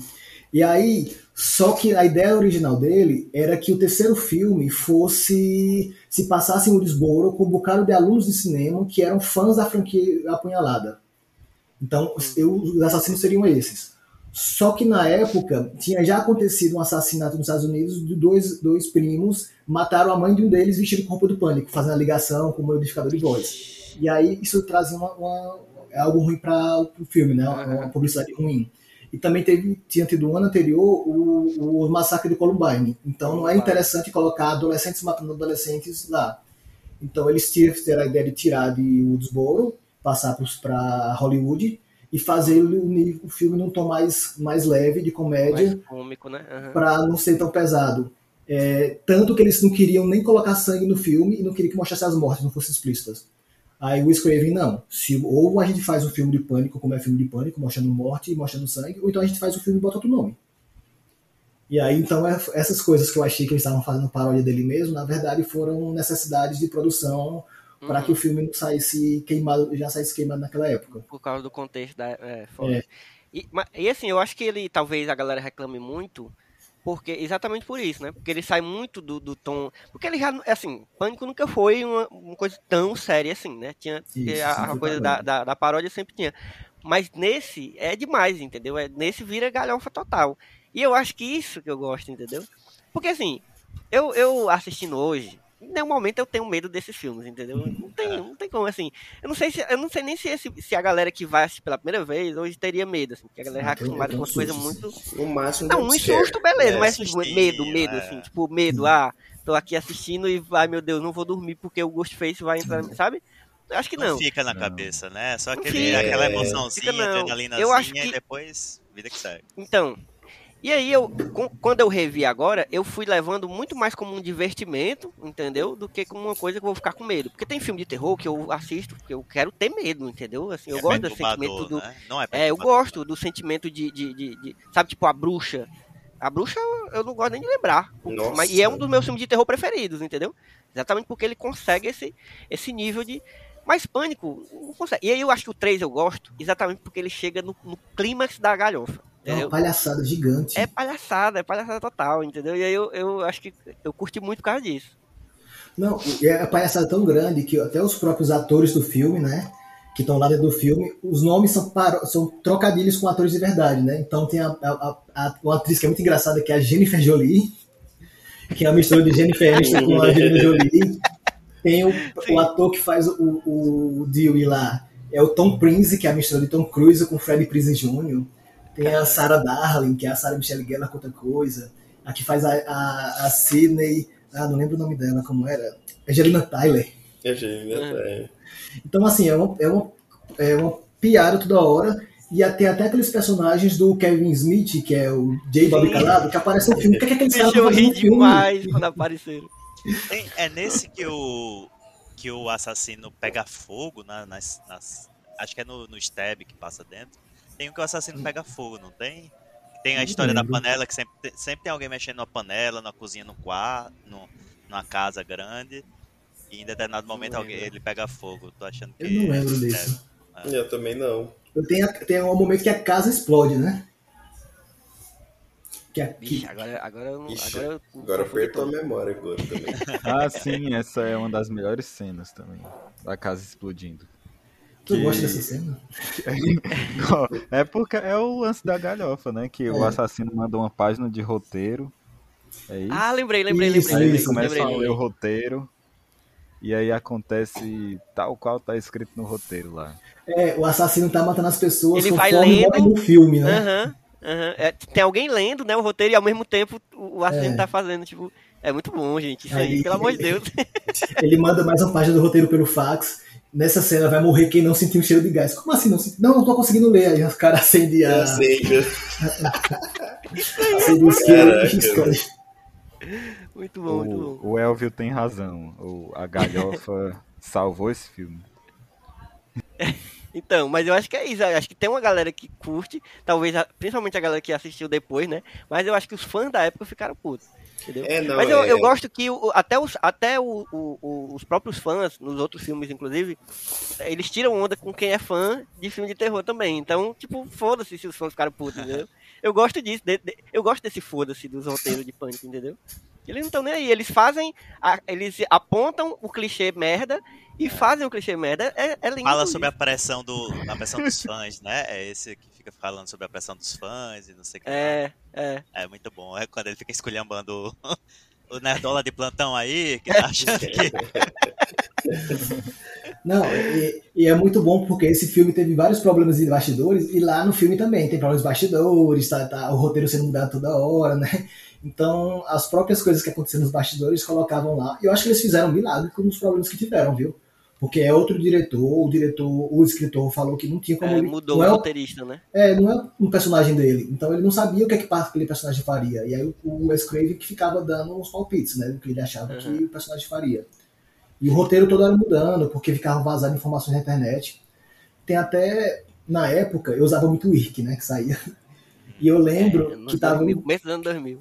Eu lembro Nossa. que em 99 eu tava no canal Brasil e aí alguém colocando o assassino do Pânico 3 é irmão da Sidney, o assassino do Pânico 3 é irmão da Sidney. Já tinha esses arrombados nessa época, velho. Eu peguei um spoiler do ano antes, eu queria comentar com alguém. Eu, não, é, eu vou comentar com alguém porque ela não tem irmão. ela não tem irmão. Mas só que eu não comentei, né? Guardei até o final e realmente era o irmão dela. Então tinha muito dessa questão de vazamento. Me lembrei aí, eu não lembro. Quem era, quem era o assassino do, do, desse? Então, no, no Assassino do terceiro filme, é o diretor do Papo Inhalada 3, que ele é. é o irmão da Sidney. Porque é o seguinte, é, a mãe da Sidney, ela tinha, quando era jovem, ela tinha sido atriz em Hollywood, que estava nos papéis. Uhum. E lá ela foi estuprada, teve um filho de um dos diretores lá do cinema. Só que ela fugiu, abandonou o filho e foi pro interior mudando de nome, né? Mudou o nome para Maurinho é, e casou com o pai da Sidney. Virou Maurinho Prescott. Então, para ele se vingar da, da, da Sidney, né? Porque foi a filha que teve a, a mãe sempre junto. Aí ele voltou, atraiu ela para lá, porque ela estava afastada, né? Ela estava escondida também. Atraiu ela para lá para tentar matar. Uhum. Então, é isso que até o Randy fala na fita que ele deixou, né? Que eles vão ter que reescrever a origem, faz um retcon da origem. É, esse, esse, rolê da fita também é muito boa. Teve um, é. Só teve um assassino no terceiro? No terceiro só um assassino. Até uma das regras da trilogia é que o assassino era o super-homem. Ele é super-homem porque ele usava é, à prova de bala, né? Então as, as balas não acertavam ele. Ah. É. E ele tinha todo o aparato do estúdio a, a, a favor dele, né? Tinha uma, uma, uma uhum. personagem, a Sarah Darling, quando ele matou, ele ligou para ela dizendo que queria marcar uma, uma reunião. Ela, ah, cheguei para cá porque o diretor queria marcar uma reunião. E aí, foi morta, né? Não, mas sim, é legal de ser irmã, irmão da Cid, né? Esse filme de terror sempre liga algum parente, né? Sempre é tem alguma regras, ligação. É e assim, não, é porque assim, é, fora do, do estilo do pânico, assim, filme de terror sempre tem alguma ligação, né? E aí, assim, é, nos outros filmes teve ligação entre os, os assassinos e tal. Nesse aí tem uma ligação direta com ela, né? Exato. Tem um filme, tem um filme de terror que tem uma ligação que é O Chamado. que merda. Ai, meu Deus do céu. Beleza. Será que o chamado então... hoje em dia seria um, um zap, hein? Seria um zap. Ninguém liga, eu, eu, tenho vários, eu tenho vários momentos de terror durante o meu dia que são pessoas mandando mensagem no, no zap. Nossa, ia morrer muita então. gente. É, mas normalmente quando é comigo, eu quero morrer em sete dias. Não, a pessoa me ameaça. É, Beleza, aí o 4, vamos pro 4? Então, só, só um comentário sobre essa trilogia, porque eu assisti, depois é. que eu assisti o filme, eu assisti uns filmes de terror antigos, né? Filmes de terror antigos. É, e aí eu voltei a ver esses filmes recentemente. Eu não tinha notado na época que eles meio que mostram como, esses, como os assassinos, na verdade, são meio misóginos, né? Porque nos filmes anteriores eles sempre matavam a mulher, Matava que fazia sexo, alguma coisa. E nessa história é tudo baseado na misoginia em torno da mãe da Sidney, né? Porque ela foi a uhum. mulher que teve uma filha é, sem ser casada, abandonou o filho. Ela teve caso extraconjugal e por isso ela era uma mulher que era, não valia a pena, era digna de morte. Então eu não tinha notado esse, esse componente misógino nos que eles referenciavam esse componente misógino dos assassinos. Só que o que eu achei estranho é que no terceiro filme não parece meio crítica a isso, parece que é só um fato, porque no filme eles citam várias atrizes que dormem com, com diretores, uhum. produtores para ganhar papel, e era um filme que foi feito no estúdio do Harvey Weinstein, né? O Bob Weinstein estava é sempre ligado na produção. Que aí, é nisso, não foi, no momento não foi crítica, né? A personagem da Angelina Tyler ganhou o papel porque dormiu com o diretor, e era isso mesmo, é só, é só um fato, hum. não, é, não é nada questionável. Ficou como piada no filme. É, é, realmente. Reflexo dos seus tempos, né? Assim como é. o segundo também teve as questões lá. Uhum. É, aí o 4 demorou com sua porra pra sair, não foi? O, foi, demorou sair. O terceiro é de 2000. Depois, né? É de 2004 já é quase um. 11 anos depois. uma, uma, busca assim. É, é, tipo o que tá rolando agora já, né? Com muitos filmes de terror e com muitos filmes dos anos 80 e 90 que estão buscando aí de novo pra né, vender a, a pra minerar a mina de ouro que é a nostalgia. É uma, é uma Mas... do, do do Pânico. Exatamente, exatamente. Pois é, eu só um comentário aqui para Matrix, que Matrix é, é, como é Resurrection quis fazer. Resurrection. Pânico 4 fez 11 anos antes e fez melhor. É... é. Mas fez muita crítica, muito similar. E refez de novo, e repetiu de novo, ainda fez melhor de novo. Bicho, o, o 4 eu realmente não tinha visto de jeito nenhum, porque já, eu acho que já foi uma época em que eu não via nem via TV, o filme que passava na TV, e ainda mantinha aquele preconceito. Então, tipo, eu nem passei perto desse filme, provavelmente, né? Foi em 2011. É... Quer dizer, eu é. talvez via TV, mas não via, tipo, se passasse. Porque até o 3, o filme que estivesse passando na, sei lá, no, no, no Super Cine, eu parava pra ver, não importava qual era o filme. Mas aqui, já em 2011, eu já era um, um cabo rei chato que não. Sabe? Que não queria. E aí eu não realmente não sabia nem da existência, não sabia nada desse filme. E eu fiquei muito surpreso porque eu gostei muito do 4. É muito bom. Eu achei ele que... realmente muito bom. Mas o 4 ninguém viu, quase não teve audiência, assim, pouco, pouco bilheteria. Por quê? É, Por quê? Será que a galera não. Tava cansado, eu, acho. Foi, foi, eu acho que foi muito à frente do seu tempo, talvez. Eu acho que, eu acho que o terror estava em outra época, né? Porque é. o Pânico Revitalizado é nos anos 2000 2010 era, era outra época já, era o chamado, era coisa de. Eu acho que eles eu acho que assim, eles lançaram numa época. Essa assim, foi a época dos remakes, foi? Que teve o remake de Sexta-feira 13, A Hora do Pesadelo. Eles citam também. E também ninguém curtia, né? Ninguém curtia essas peças. Foi, foi. Os remakes. Nem os fãs antigos, nem eles conseguiam é, é, público novo e ficar, né? Ficar lá jogado. Verdade. É. Eu acho que, que 4, o, o Pânico 4 sofreu disso aí. Mas, apesar disso tudo, eu acho. É, de verdade, não sei você, mas eu acho ele bom demais, assim. Porque ele, ele, ele, ele promete e cumpre, entendeu? Porque ele traz um negócio que é a mesma coisa que os outros faziam, né? nesse, nesse sentido de trazer uma brincadeira, de novo, com essa. E dessa vez é com com o quê? Com remake? Com não, remakes, é com, é, com remakes. né? É. E, e, funciona demais, assim. Fala e, da pressão, traz... da, critica a, o estúdio, né? Eles fazem essa, é. da, dessa pressão por dinheiro e não sei o que, e que tem que ser no, no ambiente original e não sei o que lá, com novas pessoas. Isso, exatamente. Não, e eu, eu gosto porque esses novos personagens funcionam muito bem, não são só qualquer eles são muito bons. O 4, é. eu, eu, diria que o 4 é genial, viu? Eu, eu posso usar essa palavra sem medo, porque eu achei incrível o que eles fizeram com o 4. Porque todo mundo tá fazendo remake contando a história do zero, né? Eles quiseram. Uhum. Eles fizeram essa brincadeira com a gente. Pelo menos foi como eu entendi, né? O filme. Ah, eles vão refazer o filme do zero. Encerrou a trilogia, que a história tá encerrada. Vão começar agora a história com outra protagonista. Vai ser a prima da, da a Gil, a prima da Sidney, vai ser a nova protagonista. Vai passar o bastão agora para ela. E vão fazer um remake. E na verdade eram piada com a gente, né? Fazendo de otário. E, e essa assassina. É, já, pode, já pode falar? Fale. Não, porque eu acho que essa é a assassina mais macabra do, dos. Ela é. Dos, ela é, é com do, certeza. Da série. Assim. E eu gostei, esse é o meu preferido. O 4 foi o meu é, preferido. É, eu, eu acho que é o meu também. É, eu também gostei eu muito. muito. E ele também mesmo. tem a melhor cena de abertura disparada, assim, pra mim. Nossa, perfeito. É boa demais, bicho. Um negócio dentro do outro, assim. É, é muito, da Verônica é Mars, né? É esse da Verônica. É. é. E da Suki de, de Toro Blood. Não, e é bom porque é... sempre. E, e, engana mesmo, porque eles pegaram atores, que, ou atrizes, no caso, que na época eram grandes, eram. Né, bomba, é. E aí você ficava, não, essa não vai morrer. porque, né, é a. É, a é, é conhecida, né? É tipo, é a vampira, não vai morrer. Não, tem Emma Roberts, tem Hayden Panettiere, né? Tem uma galera. Então, cara, eu acho, eu acho o elenco desse filme muito bom. Uhum. E assim, e, e, é estranho não ter feito sucesso, né? Tem Alison Bright, tem Adam Brody, assim, Anthony Anderson, tipo assim... Tinha tudo para fazer sucesso com a galera, tipo, Tinha. das antigas e com a galera mais jovem, né? De pegar um público novo, assim, né? Que, tava, que pegou esses atores e atrizes mais da época, é. né? Mas eu não sei é. se foi se pecaram no marketing ou se no, nessa época aí realmente, é, que nem o Michel falou, tava numa outra vibe de terror, né? E eles não estavam uhum. preparados por essa metalinguagem toda também que, teve no filme.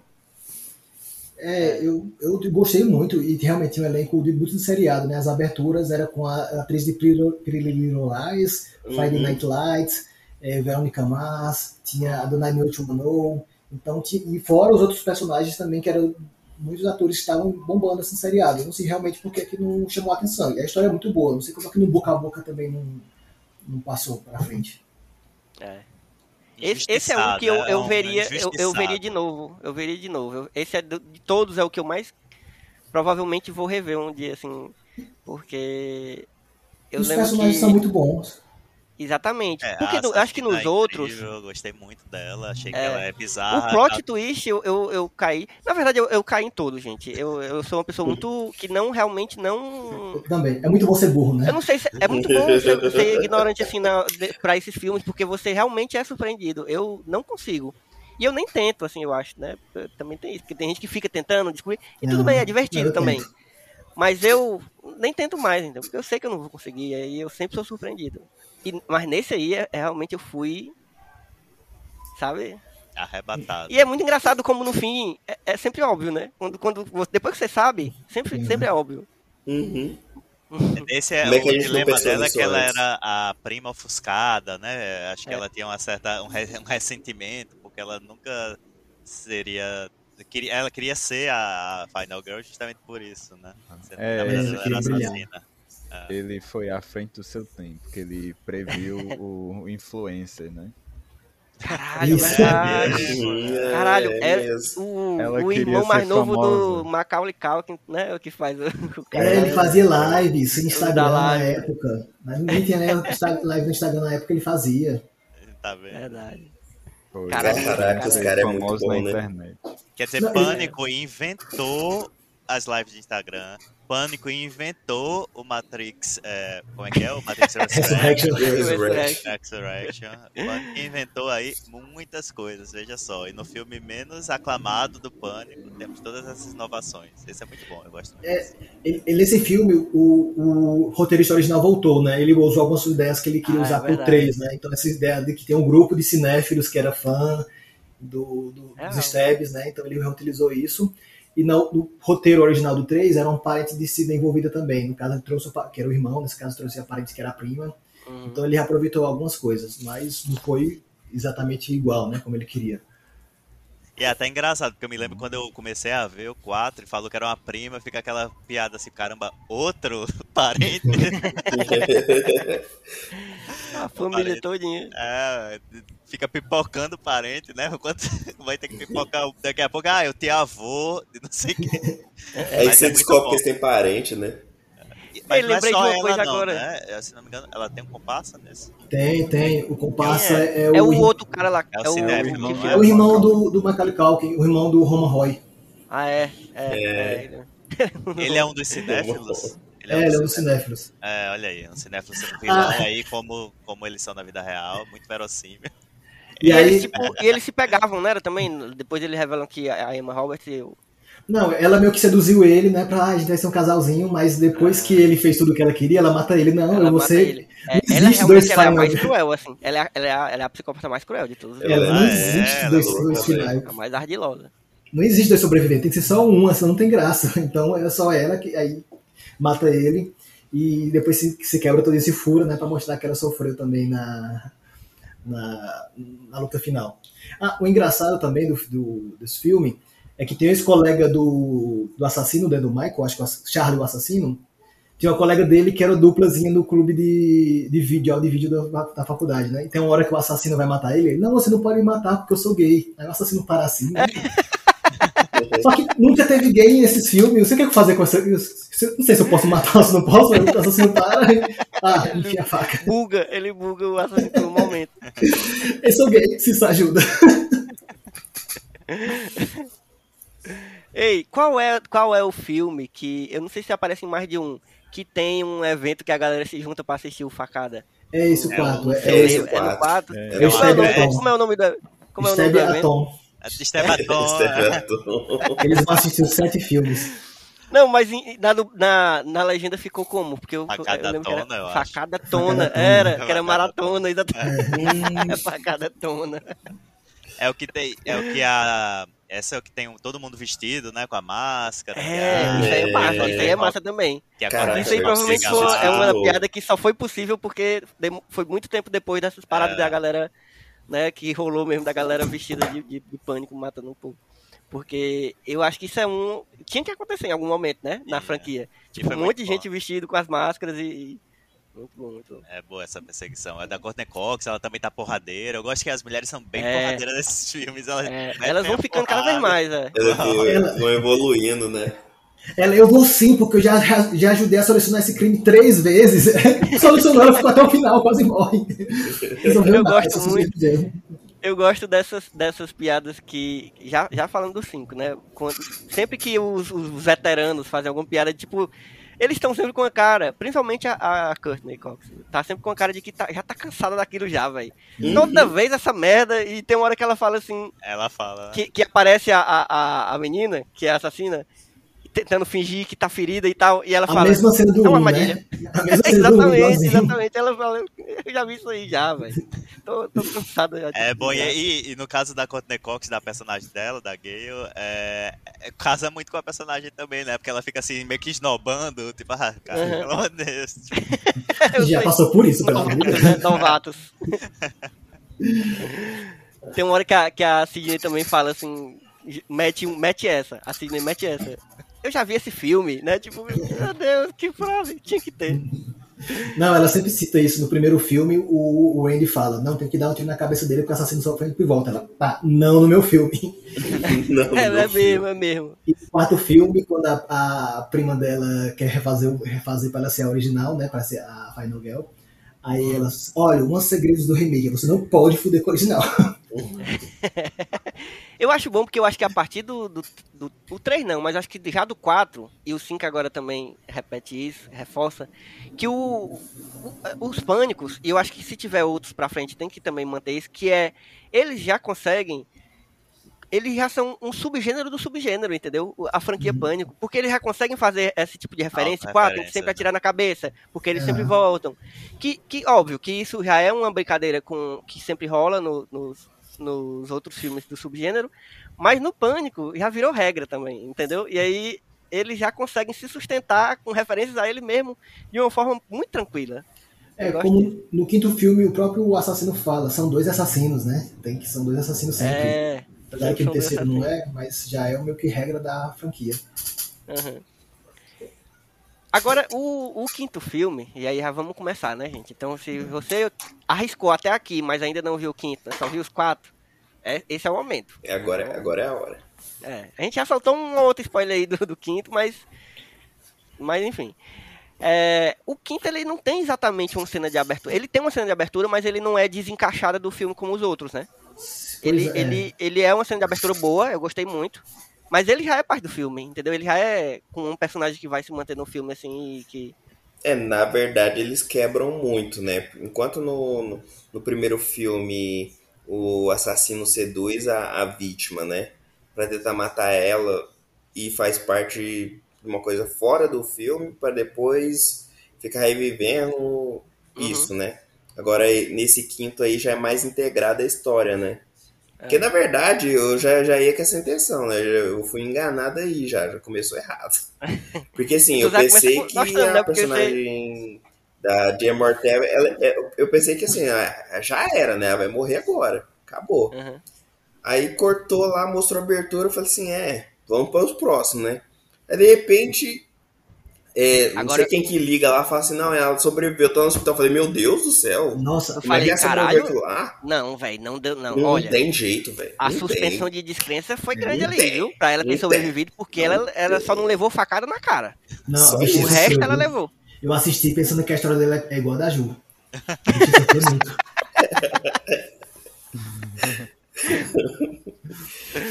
Mas ela Mas... quebraram a perna dela, deram facada da travessa na mão. Cara, não pode, não tem como. Eu Agora eu é, tá gostei. Uma das coisas que eu já gostei muito, já comecei gostando desse novo, é porque foi a primeira vez que eu senti que eles fizeram uma piada pessoalmente comigo, entendeu? Porque eu sou essa pessoa que fica, ah, porque o filme de terror, o, o neo, neo, neo horror, né? O neo, que é tipo a bruxa, é Babadook, não sei o que, que são pós-terror, exatamente. É... Eu sou essa pessoa. Na verdade, eu sou, hoje eu não sou tanto. Hoje eu já sou, hoje eu sou desconstruído, eu sou um novo Elvio. Mas eu já fui muito essa pessoa de gostar só desse terrorzão, que é o terror de alto nível, entendeu? E que os slash não fazem parte disso. E essa, a Tara era isso, né? Inclusive, é. ela tira onda com um assassino sabendo que estava sendo ameaçada. Ela cara, disse, não, mas Babadook, eu gosto do Babadook. É. Os diálogos desse filme são muito bons, cara. É, é. fazer essas piadas aí. E aí, tipo, o assassino tá nem aí, quer saber da, do filme anterior e ela só jogando referência para ele também. e aquele. travando aqueles bons diálogos lá, eu fiquei muito. Eu gostei muito sabe, desse, dessa abertura aí. Não, essa abertura é muito boa. Eu, eu, acho que todas as aberturas são boas, menos a do terceiro, que a terceira é horrível. A abertura do terceiro, não me importa com aquela mulher, a mãe da Serena do Gossip Girl, que eu nem sabia quem era. Não me importa com Cotton, então. A cena foi meio fraca. É, essa abertura ela é feita para lembrar muito a abertura do primeiro filme, né?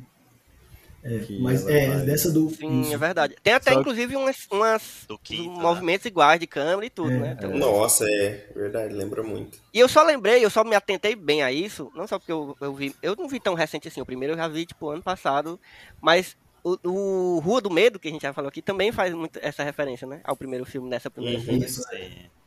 É, a primeira cena do Rua do Medo é muito semelhante. Né? É igual. É semelhante, é. é.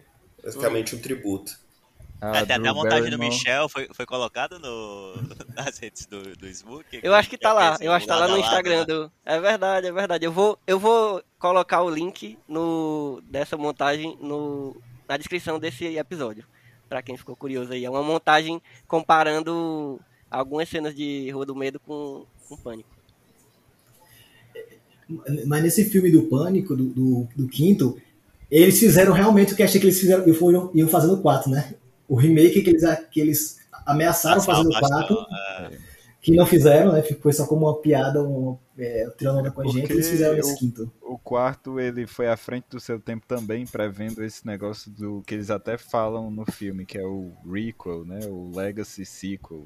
Isso. Que é a sequência. É, não é simplesmente uma, uma sequência. É, uhum. Que é, é não é exatamente uma é, não é exatamente uma sequência e não é exatamente um reboot, é meio uhum. a meio. Tem que trazer é. coisas novas, é. mas não pode ser muito novo. É, é, muito parecido, mas com uma coisinha diferente. Aí, desse começo, tem no original... Copia, só não faz igual. É. No original, a Drew Barrymore vai assistir um filme VHS, um filme de terror, e a menina aqui vai ver uma série. Né, que hoje em dia o pessoal assiste mais série do que filme, às vezes. Ainda é que é. Netflix, é Netflix, HBO Max, os streamings aí. Ah, Arthur, falando em série, entre o, o, quarto filme e o quinto sai uma série da MTV, da, da, de Scream, né? É verdade, Só que sobre essa série aí porque... Vamos lá, um, um, pequeno spot de... Falando série dentro do Só Mais Um Plano Sequência. Me fale um pouco sobre essa série aí, porque eu, eu fiquei curioso agora, depois que eu vi os Pânicos, né? Antes, então, pra mim, eu também nem ligava. É uma série, o Kevin Williamson, que é o roteirista, estava envolvido, mas é uma série da, Net, da, da MTV, que eram uns episódios curtinhos, de 30 minutos mais ou menos. Cada série, acho que temporada tinha 10 episódios. Foram duas temporadas, mas se passava em outra cidade, era outro assassino, não era para descobrir quem era o assassino, e sempre tinha essas mortes de adolescentes. Só e era bem interessante, assim, não era como o Pânico, porque eles também fazem essas metalinguagens se referindo à série, né? Tem um personagem que é tipo o Randy, né? Que é o nerd da série, que ele fala, ah, esse, esse é, série de terror não pode ser igual a filme, porque série tem que durar muito tempo, então você tem que se apegar aos personagens. E no filme de Slash acontece muito rápido, né? Todo mundo vai morrendo basicamente no mesmo dia, de um dia pro outro. E aí na série ela é bem divertida assim, só que tem esse problema de como se passar em vários dias, né? Você acaba tendo que suspender muito a descrença que esse pessoal viram seus amigos morrer e tá indo pra aula no dia seguinte, morrer de novo, vai na aula no dia seguinte. Então tem isso. Mas as duas temporadas iniciais são boas, as duas primeiras. Aí eles fazem depois um episódio especial de Halloween, que era para dar uma, uma, outra finalizada, né? E aí fizeram uma terceira temporada, que trouxeram o universo do Pânico com outros atores. E não sei se nem saiu aqui no Brasil. Parece que saiu de uma audiência péssima. Parece que não é muito boa essa terceira temporada, não. Ah, então quer mas dizer é... que o Pânico também inventou o Cinematic Universe. não, mas Michel, tu sabe, sabe dizer se eles tiveram algum problema de direitos autorais aí? Porque o Ghostface é totalmente. É diferente, diferente né? É. é o Não, eu acho que não quiseram só misturar o, os universos, porque o Kevin uhum. estava envolvido. Ah. Só que eles não quiseram misturar mesmo da continuação. Tanto que na terceira temporada eles usaram máscara do Ghostface. Só que eles filmaram, demorou a sair. E aí quando saiu ninguém tava mais interessado. E aí e parece que tinha uma fanbase grande, né, Michel? O pessoal é, gostava bastante, né? Não, no Tumblr é só o que dava. Eram as imagens dos personagens. Eu tentei querer começar na época, mas aí eu não animei muito. Mas eu vi o pessoal falando muito que gostava. Não, era bem legal, era bem legal. A personagem principal aí, era mais foi que saiu aquela, assim. saiu aquela que eu acho que essa não tinha mais a ver diretamente com pânico, mas tinha, mas também era meio que paródia referência a slashes que era Scream Queens. Ah, Scream Queens. Ah, esse, esse aí é do, do Ryan, Murphy, Ryan né? Murphy, né? Esse aí eu vi as duas primeiras temporadas. Não, como é que é? Eu vi a primeira. É, eu vi a primeira também. A segunda é no manicômio, não é? Eu não sei. A primeira, eu sei que as duas não são na faculdade, não? É, não, as duas são na faculdade. Mas tem uma parte no manicômio, acho, a segunda. É, no Scream Queens. Tinha até a Jamie Lee Curtis, né? Isso. E, e, a Emma Roberts, que é a Gil do quarto filme, é, é, a Chanel lá. Mas é uma galhofa, uma palhaçada grande. É, né? Tem a Ariana Isso. Grande que é. tá sendo esfaqueada e vai pedindo ajuda por mensagem. Por favor, me ajudem. É, é engraçado, eu gostava bastante é, também. Mas, mas, assim, ele não é muito no estilo do Pânico, porque o Ryan Murphy, ele, ele acaba exagerando um pouco nas, nas séries que ele faz, sabe? Aí fica muito maçante, assim. Uhum né? É, a primeira temporada é, é boa, eu achei a segunda um pouquinho mais maçante. E aí, às vezes, exagera muito, exagera muito no sangue, exagera muito nos assassinos. Aí ele vai criando vários assassinos para atacar, aí você, pensa que é um assassino, é outro. Uns diálogos muito rápido também. Assim, não é ruim, mas é interessante. Mas sai é, um pouquinho tem... dessa. Ele tem que ver se a pessoa gosta um do estilo. pânico, mas não consegue, sabe? Tem que ver se a pessoa gosta do estilo dessa, dessa comédia muito galhofa mesmo. É. Certo, aí voltando pro Pânico 5. É, me, vamos, vamos tentar lembrar aqui quem era parente de quem, porque ele, ele tinha essa pegada de ser de uma das, Isso. das uhum. paradas do filme é que eles tinham sempre um parente de alguém do primeiro filme, né? É, as pessoas que foram estavam envolvidas eram era uhum. estar envolvida com alguém do primeiro filme, né? Que é essa história de fazer a ligação do legado. Então a Tara, é. é. a Tara que é a irmã da Sam, é assim o nome dela? Sam, é a é. nova protagonista, que a Sen é filha do Billy Loomis, né? A mãe dela teve um caso com o Billy Loomis. Então ela é filha... Isso é revelado mais pra frente, né? Eu, eu gostei dessa revelação. Eu fiquei, Também gostei. Isso revela mais pra frente. E aí a gente tem um que morre, que é um Vince alguma coisa. É um Vince que morre com a facada lá no estacionamento, morre rapidinho, nem mostra muito é, ele, que ele é... Ele é parente, é irmão, sei lá, sobrinho do, do Stuart, o Stu, do primeiro assassino também. Ah, é? é. Ah, eu, eu acho que eu perdi essa informação eu aí. Perdi foi também. muito rápido, foi muito rápido. Ah, por isso que eu fiquei pensando, ele, ele morreu de graça, esse cara aí. Morreu porque é, era, era otário. Terminou o filme e assim, não lembrava que ele Engraçado que a, a, cena da morte dele lembrou Cristina e o carro assassino. Será que foi de propósito? Hein? Talvez tenha sido referência, é verdade? Que acende a é. luz assim, né? É. E ele fica, ei, sai do meu carro. Pô. E aí não tem ninguém no carro, e aí. Uhum. Pois é, parece Cristina. É, é, é, o momento que a Sandy fala com o Dewey, né? O Dewey já passou por isso.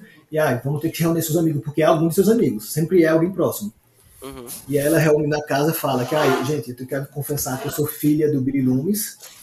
E por isso que essa coisa está acontecendo. É, ah, então o cara que morreu é sobrinho do Stuart.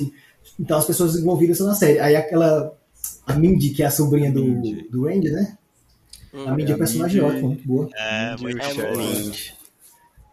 são hum. sobrinhos. Que são os irmãos, Randy, né? São né? gêmeos e, e, são sobrinhos do. É. Aí ela, pessoal, estão fazendo um, um remake homenagem. Como é que ela, ela chama? Olha a explicação é dela, é muito né? boa. Sequência legal, é alguma coisa É assim. a Marta, a mãe dela. Isso.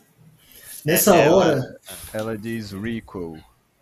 Né? Requel, Isso, que é mistura de reboot com sequel. Ou então Legacy Sequel. Ela diz que ninguém definiu o termo ainda. É, ela fala que tem que fazer alguma referência ao original, mas não pode ser, não pode ser totalmente novo, mas também não pode ser totalmente é, repetido, não pode começar zerado, tem que continuar a história que já estava acontecendo. Mas não necessariamente a história tem que estar ligada, porque a história anterior pode estar fechada, né? Pode se iniciar uma história agora. E aí... Alguém que, que nunca viu os anteriores, se começar Isso. a ver desse de agora, já entende tudo. É basicamente ela descreveu o que o J.J. Abrams fez no Star Wars. O Star Wars, é. é. hum. No Star Trek também, né? No Star Trek também. Star é. Trek também. Eles têm uma hora que eles que alguém, eu acho que é ela mesmo que fala, que vai falando várias várias é, é, ela fala, isso, fala de Star Wars, fala de Ghostbusters. É, Exterminador, Jurassic Park. É. Rapaz, ela fala de todos os filmes recentes, né? Esse povo é muito ligado nas referências mesmo, né? Mas eu acho que eles demoraram muito pouco tempo para gravar, porque esse filme tava tudo sendo filmado em Hollywood naquele é. momento, certo? Eles pegaram tudo isso como referência, Ui. né? E tem uma hora e... que, a, pode anotar aí que esse, esse nome aí provavelmente vai ser bom para pegar, pra gente definir, né? Quando surgir é. outros desse tipo. Não, tem uma hora que a, que a Sam fala, mas por que eles estão repetindo isso? Esse é um filme, que estavam falando do, do Stab 8, né? Porque uhum. os fãs não gostaram do Stab 8 porque zeraram a história. Então eles estão refazendo o Stab 8. Esse é só um filme. É ele pra você, mas pros fãs que começaram a assistir filme de terror por causa desse filme, é muito importante. Disseram que a continuação. Lá olhou com meus olhos assim, olhou com meus olhos e estava falando. Porque quem cresceu assistindo o filme terror graças a eles se achou que essa continuação, o 8, mijou em cima do original. É Não, eu acho mais quando eles falam assim, e eles tiveram a audácia de colocar só Stab, sem colocar o 8. tipo, o nome do, é, filme é, é só Scream. Eu achei genial. Porque quando saiu, eu lembro demais lá no grupo do Só Mais, só mais Uma Coisa, quando saiu o, o título Só Scream, o que teve de Michel, Felipe, JP reclamando. Revoltados. Revoltadíssimo. População revoltada com o falso Scream. Fizeram piada com, com a gente. A gente foi feito de piada. Mas eles é, têm razão. Eu amo isso. Eu amo. Eles têm razão. E eles têm razão, porque Pânico é assim, é. né? É. Não, o que eu gostei. Apontaram, apontaram o dedo na cara de todo o fandom tóxico que existe por aí, viu? Uhum. De todas as é. franquias, inclusive, não só funk. É, não, o que eu gostei é que eles, eles criticaram os fãs, mas agradaram ainda assim. É. E critica, mas me agrada.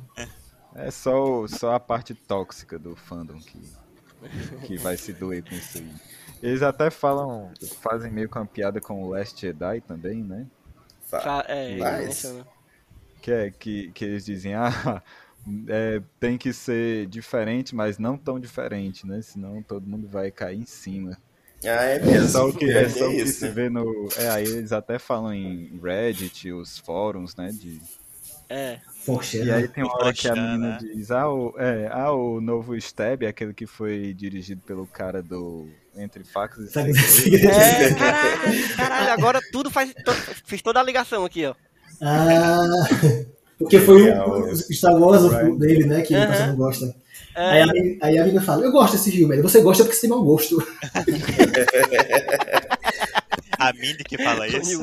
É, a Lívia, aquela do cabelinho rosa, que fala que gostou. Ah, desse filme eu gostei. Aí você gostou porque tem mau gosto. A Mindy fala. Rapaz, parece... A Mindy é perfeita, porque ela é a nerd do... Ela faz o papel da nerd de cinema, né? Da cinéfila é. desse filme, que todo filme é. tem. Só que ela é muito espirituosa. É, é não, a hora que ela tá sozinha assistindo o Stab, e aí ela fica puta porque o, o cara não olha pra trás, o tio dela, no caso, né? Não olha Nossa, pra trás. Você olha pra trás, olha pra trás. E ele tá assistindo um filme que, tá, tá ligado? É tipo um grande não, espelho por trás de outro espelho. Por trás de... Não, é um Inception. É, é, é um Inception e ela se toca. É genial porque, porque ela se toca. Ela, ela se fala. Toca. Ela para e olha. porque ela é muito esperta. É, é uma cena dela assistindo uma cena repetida de uma cena vendo outra pessoa. É. é. Cara, que isso aí pra mim foi o ápice da, da metalinguagem do, do, do cinema. Assim. Quando eu for dar aula de cinema e falar de metalinguagem, vai ser essa cena aí que cinema, eu vou Viu? Cinema. Cinema. Arte. Arte. E, e, ela, ela também tem uma das melhores cenas desse filme, que é quando ela vai buscar uma cerveja. Uhum. Não, não, é quando a a, outra- a outra menina lá, a Amber, É. vai buscar a cerveja e ela tá lá e dá um susto nela. Aí diz, Uhum. nunca, nunca vá foi, sozinha isso no foi um porão. teste. É. Ah, é, uma rola essa interação, né? Rapaz, eu pensei que as duas iam se pegar ali. Eu falei assim, gente, já tava E teve, preparado. teve, teve um, uma tensão sexual. Na ali. atenção, teve aí, teve. E foi Mas- bom, né? Porque tudo que ela apontou era legal ali, né? Porque ela Aham. foi sozinha, a luz. O primeiro, quando a, a luz. A, a luz não tava acendendo, eu falei assim, fia, não vai. Não vai que vai dar merda. E ela Nessa hora desceu eu falei também, assim. vai, vai dar muito certo. Com certeza vai dar certo isso aí. Aí Eu, eu sempre lembro, né, nesses momentos, JP, eu sempre lembro do meu pai, quando eu assistia filme de terror, Hum, que ele sempre soltava um. Eu até falei isso no, no outro cast Uhum. lá de Rua do Medo. Ele sempre falava, meu irmão, tu sabe que é um filme de terror e tu vai entrar nessa, nesse Então, né? Mas não tem como. Você, você fica naquela expectativa. Você sabe que os personagens vão fazer coisa duvidosa, mas você tem que falar. Não tem como. Fica na ponta da língua. É. Cara, não faz E eu acho que isso. faz parte, faz parte da diversão de assistir esse filme. Também acho. Na- e na hora que o namorado da cena, né, ele, ele vai descer também. Ah, Wally, você vai comigo? Ah, não, não vou não. Aí Eu vou lá pegar. Você vai sozinho? Vai. Você vai. Esse cara vai morrer muito. Ah, é a cena que ele diz, é, eu volto já, né? I'll be right back. Aí É. fica, ah, É, fica é. apontando, aí eles ficam apontando um pro outro e É. Ei, aí tem o menino que é o, o, o Touching Reasons Why, né? O, Ah, é. o Dylan, Dylan Minetti. ele que é o tem- filho da xerifa. Ele tem uma banda, ele a música da tem uma música da banda dele que toca nos créditos também. Ah, Nossa. legal. E a banda eu sabia, eu não sabia que a música tava no filme. Sabia não. A cena dele, da morte dele, é toda muito boa. Porque É boa. eles, rep- eles repetem a cena de psicose com É, ele. então, Só que em vez de ser uma mulher sensualizada, é ele. É, Uhum. E fica todo naquele te- clima que vai sempre aqueles clichês de terror, né? Ele vai fechar, abrir a porta da geladeira, quando fechar, atrás vai estar o assassino. Não tá. Ele vai se abaixar, pegar alguma coisa, quando você levantar, vai Não estar o tá. aham, aham. Ah, pronto, é Ele esse passa- filme. Ele, ele brinca muito com esse negócio do, do enquadramento e da sua expectativa, Uhum. né? Com filme de terror. É, que com, com a música, isso. inclusive com a trilha, né? um casaco pendurado no fundo ali que parece o Ghostface. Uhum. Ou então Nossa, alguém abre a porta. Rapaz, essa sequência toda me deixou paranoico, viu? Pô, só tirando o com gente, a gente fica nervoso. É agora, é agora. Ele não quer agora, ele não quer.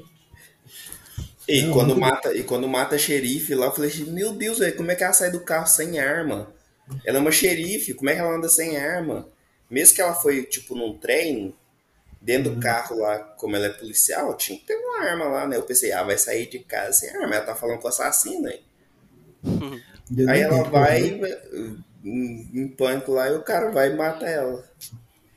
Ei, que raiva que me deu.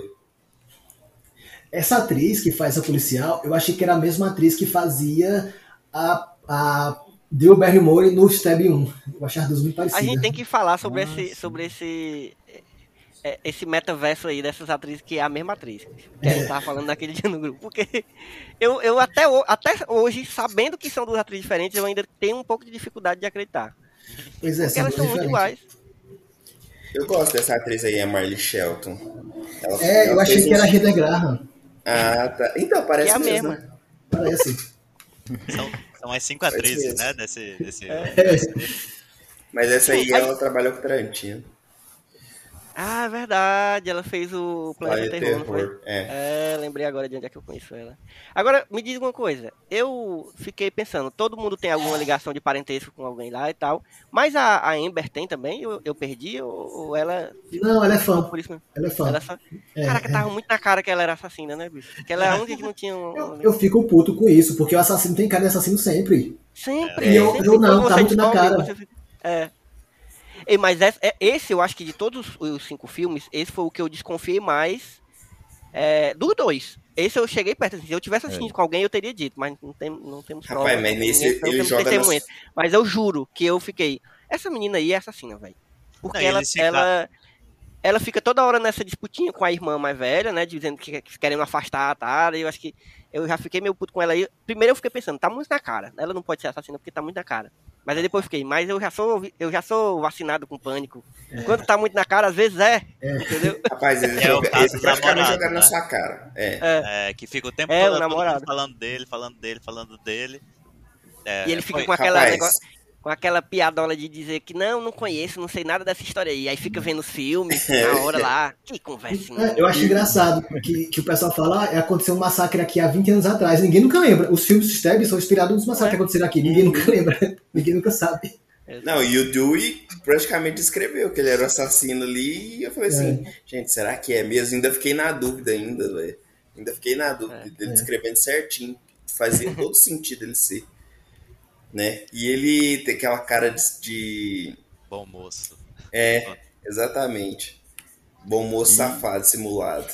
É. Agora, uma, eu, eu, uma coisa que eu gostei muito, uma coisa que eu gostei muito do, desse quinto, que eu não estava esperando, porque eu estava esperando que os, os personagens antigos, né, tivesse, voltassem assim com tudo, porque era uma coisa que eles queriam para vender e tal, e inclusive nos posters apareceram muito. Mas eu, eu achei muito bom porque eles a participação deles é, é bem pouca, é, assim, é mínima, né? É eu achei muito é. legal. E foi massa porque eles, se eles tivessem aparecido pouco e os personagens, né, os, os jovens, o grupo de adolescentes, fosse sem graça, ah. não ia funcionar. Mas eles são muito legais, assim. Principalmente, Sim. tem uns que são menos, mas tipo, o grupo no geral, assim, funciona bem. E eu, eu curti, assim, eu fiquei feliz deles terem tido essa coragem. Não, eu também achei. Eu tava esperando ver a Sidney, né? Porque eu gosto muito da Sidney, da Courtney Cox. Só que eles aparecem muito pouco. Fica só nos adolescentes e não faz falta nenhuma. Não precisava não, mas, ter aparecido. É. mas é assim, é isso que eu tava assim, meio receoso, porque é, o, no, no Pânico 4 eles já estavam querendo fazer essa passagem de, de bastão. Aí acabaram fazendo o plot twist no final. Agora nesse não, nesse realmente estão é, realmente se sentir seguros em fazer uma nova, um novo grupo de adolescente que é realmente protagonista da história, né? Uhum. E, e, assim, eu achei que esse filme ele é bem seguro para seguir o próprio caminho dele. Claramente eles podem fazer uma trilogia aí tranquilo, sem o trio protagonista que o povo vai comprar. Né? Eu, acho que é, isso, Vocês acham que, esse... que, eles vão ter essa coragem? Eu, eu, eu acho, acho, que, que devia. Vai rolar, sim. Não, eu Não, já vai ter continuação, né? A partir do Já momento tá... que eles que eles porque assim, antes eu tava duvidando, porque assim, eu pensei que eles iam usar muito a Sidney, o Dewey e a Gale é, como suporte para revitalizar, né? Eles fizeram isso no marketing. Aí uhum. que nem a gente comentou aqui, né? Que na verdade quem foi protagonista foi os jovens novos, né?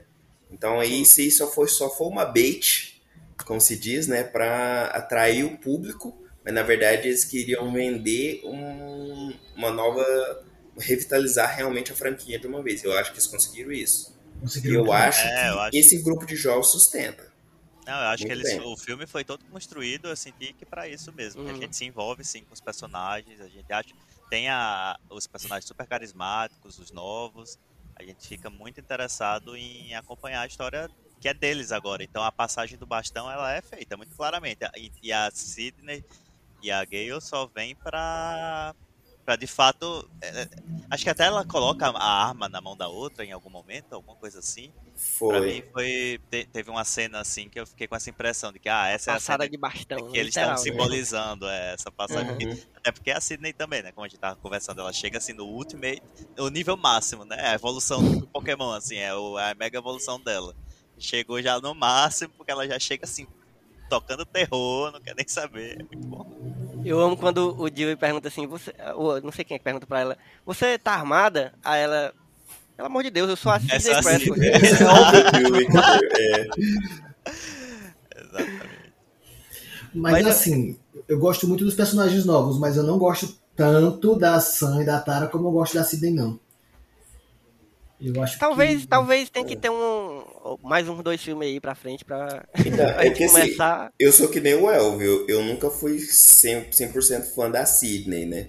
eu acho ela uma personagem muito mais ou menos, bem sonsa às vezes, sabe? Então, assim, nesse filme ela chegou, meu, meu nível de interesse dela mudou.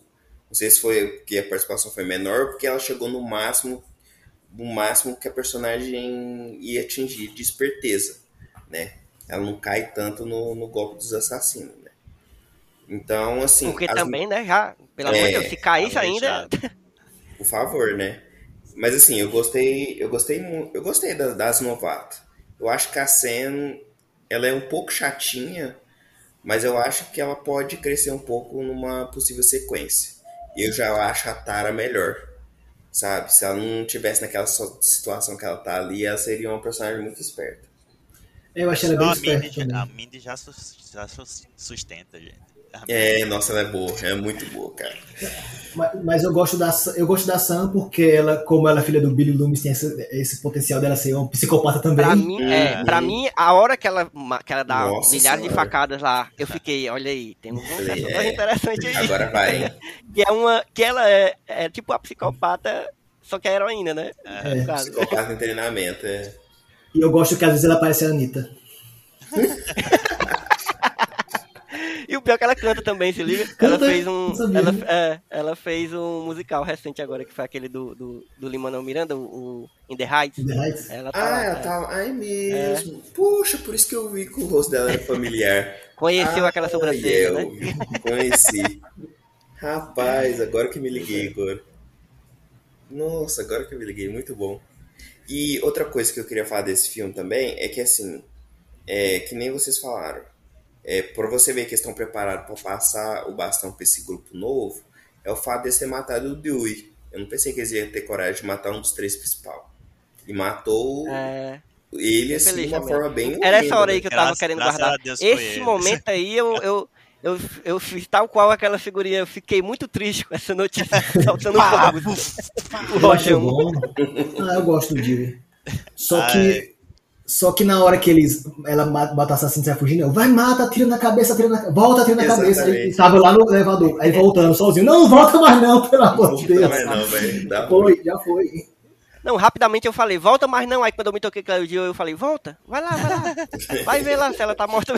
Mas eles até conseguiram transformar esse personagem insuportável. É, nesse filme, é, nesse filme, filme eu, senti, eu é. gostei desse drama dele de que tá fudido, né? Que, é, certo. Eu gostei da cena dele assistindo a, o programa da gay, tipo, pobre velho. Né? Na hora que ele, que ele encontra a Marta, a irmã do Randy, né? Ela fala, oi Marta, você tá ótima. Oi, Dio, e você? Você certamente está.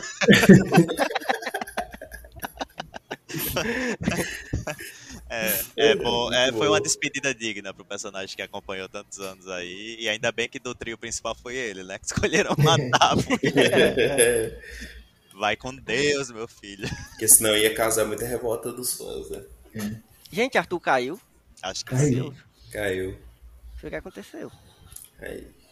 É que ele foi Será? pegar agora? Foi ele Será? pegar o, é, a cerveja no pó. Né? Começou, ele demorou, começou. já deu tempo já dele sair. Começou o jogo. Ih, rapaz. Vamos continuando aqui. Mas ó, vamos, vamos aqui, quem, quem é que sobreviveu? É, foi a Sam, a Tara, a que Tara, realmente a Mindy continuou viva. Tá, mas o, o, irmão, o irmão da Mindy sobreviveu, sobreviveu. Sobreviveu, lá, lá no final. Eu achava que. Eu também já tinha dado como morto já. já tinha... Rapaz. Aí no finzinho ele dá um legalzinho pra ela. Eu não sei o que acontece com esse filme, não. Todo mundo leva facada, leva tiro, sai vivo.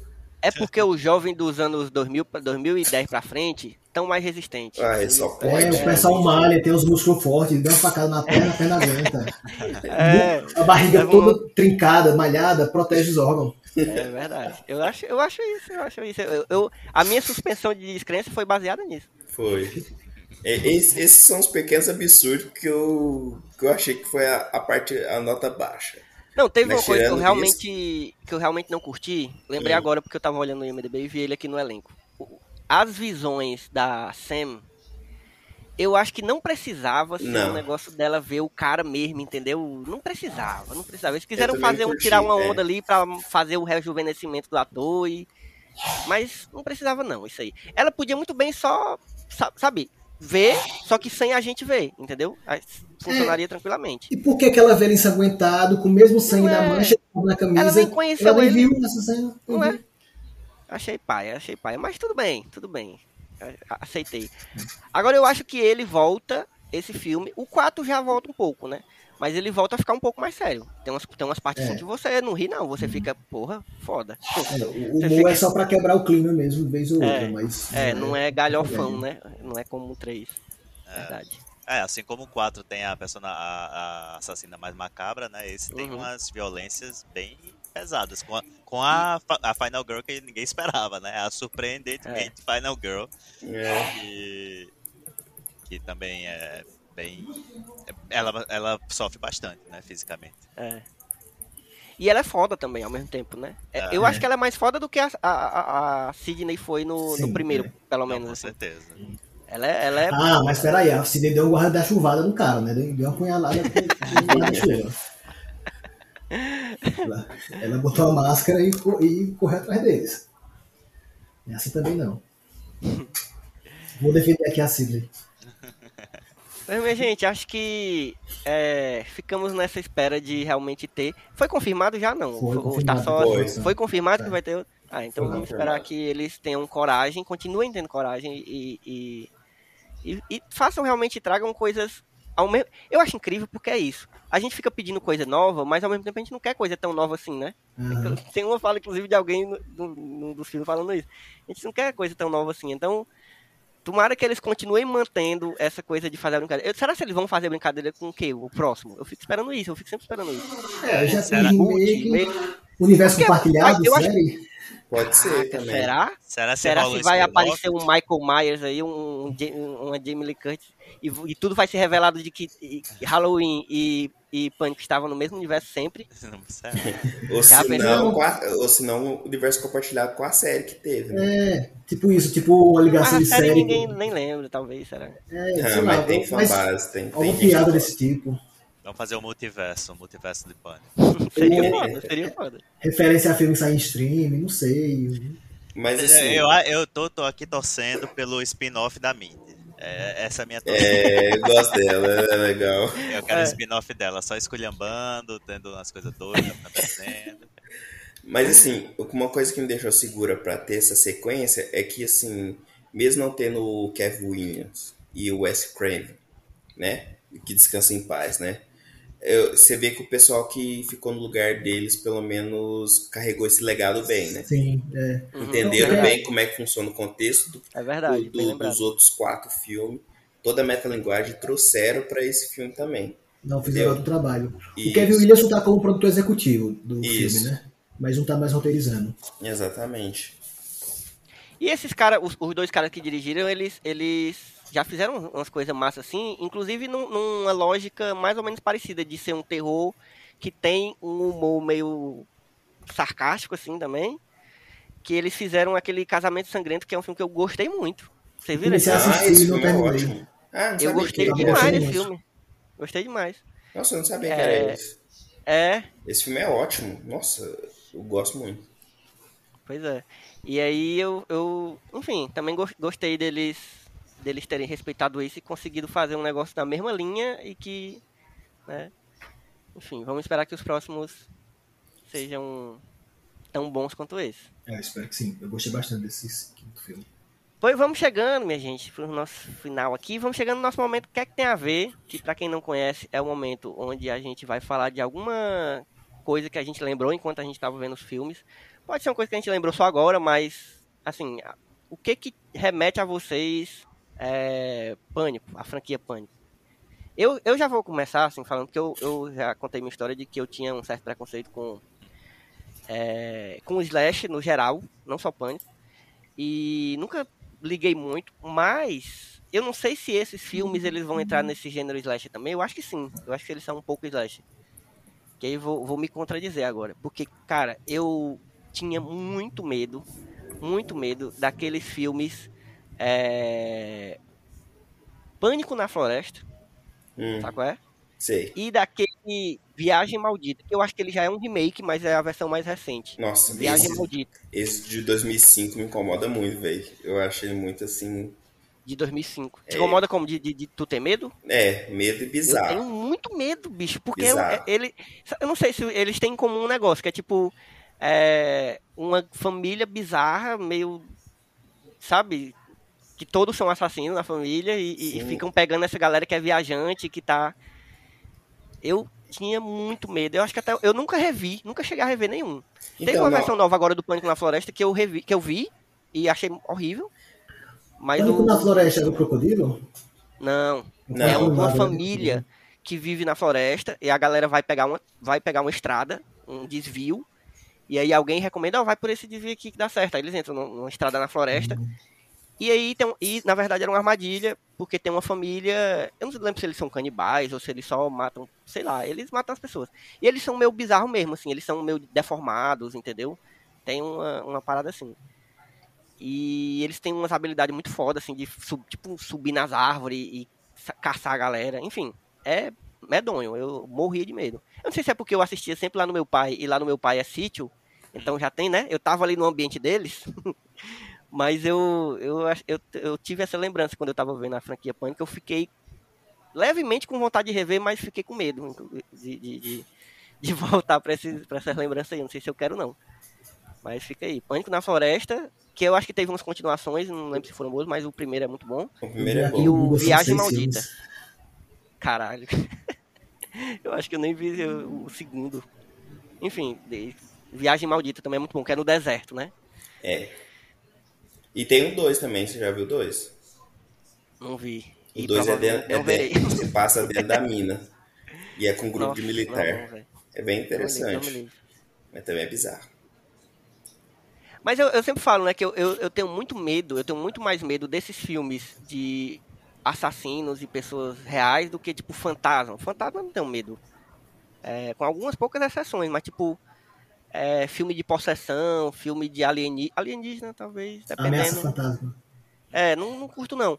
Agora, psicopata, porque existe psicopata Mas no os povo. É, outros é, tipo, me deu medo. Você, não, é de fantasma, né, tecnicamente. Os outros, é, é, Não, os outros me deu medo mais pelo clima do que do, pelo fato dos fantasmas, entendeu? Mas ah, é porque ele cria tá. um clima muito bom, assim, que realmente... É tipo o Sexto Sentido também, que cria um clima ah, muito bom, assim, de terror. É. Mas não é o medo do fantasma de fato, talvez, não sei. Enfim. Mas digam lá, vocês, começa aí, Michel. Alguma eu... coisa que te lembrou? Tem duas coisas que eu lembrei. É... Tem um filme também que é uma paródia de, de filmes de terror. Ah, vai queimar o que é um filme... Como é? Quer falar antes? Quer falar Não, só antes? Falar, fala, fala, fala. Não, tem um filme que é uma paródia de filme de terror que eu fui levar, que eu fui esses meus amigos que eu convido, que eu chamei para assistir um filme de pânico, aí ele falaram: "Ah, tem um filme que é muito bom também. É tipo um pânico, só que é engraçado". Aí ele mais engraçado ainda, é, que é Pânico. Não. Cabin the Woods, O Segredo da Cabana. Que Caraca, são um grupo de amigos é já assistiram. Esse uhum. é bom. Eu vi que não tem é nenhum stream, acho que você consegue alugar pelo, pelo Apple TV Plus, pagando R$11,90. Mas dá pra baixar também, né? O Segredo da Cabana, que é um grupo de amigos que vão pra cabana, igual um clichê de filme de terror, e lá vão acontecendo alguns clichês de filme de terror, fazendo referências a outros filmes também. Eu não vou contar muito porque faz parte até da, você acompanhar a história, né, do desenvolvimento. Uhum. Esse filme é sensacional, cara. Uma bela dica mesmo. Esse filme é muito bom. Tá com, tá com o Thor, tá lá ou é o irmão dele? Ah, é, é ele mesmo. É o, é, é o mesmo, Chris. Né? É. é. É, do Drew Goddard. Eu gosto muito dele. Sim. É muito bom diretor. E outro também que eu, eu vou fazendo aqui é da, da os, que não é muito bem visto, o pessoal não assistiu muito, que é outro filme do Kevin Williamson, porque depois que sai o pânico, eles ficavam, arranja mais filme pra gente, arranja um roteiro pra gente, qualquer coisa. Aí já tem o roteiro do Serviço Zero do ano passado e passou. Então, foi passando pra frente. Tem um que é muito bom, que é Prova Final. Que é um filme que é um high school ah, também. Sim. Se passa no colégio. E tem, na verdade, não é assassino, mas é, é com, com, pessoas que são possuídas por um alienígena, por algum verme alienígena. Uhum. Uma espécie Caraca, de raio. Eu lembro desse, com o Elijah Wood, né?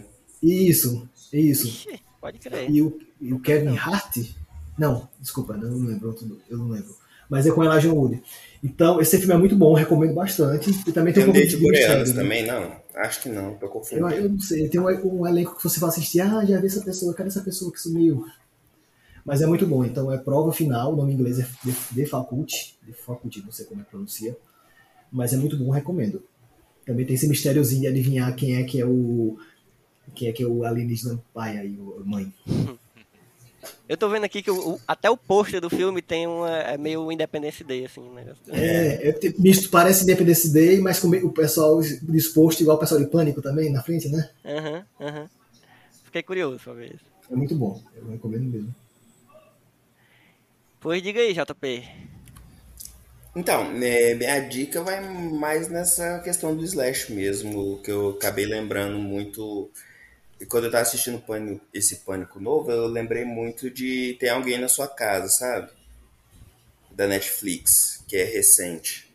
Ele também vai nessa linha do. Eu vi, passou na minha frente esse filme aí, mas não vi não. Rapaz, eu, eu, fiquei, eu fiquei lembrando muito desse filme, sabe? Eu gostei, eu gostei dele na época que eu assisti ano passado.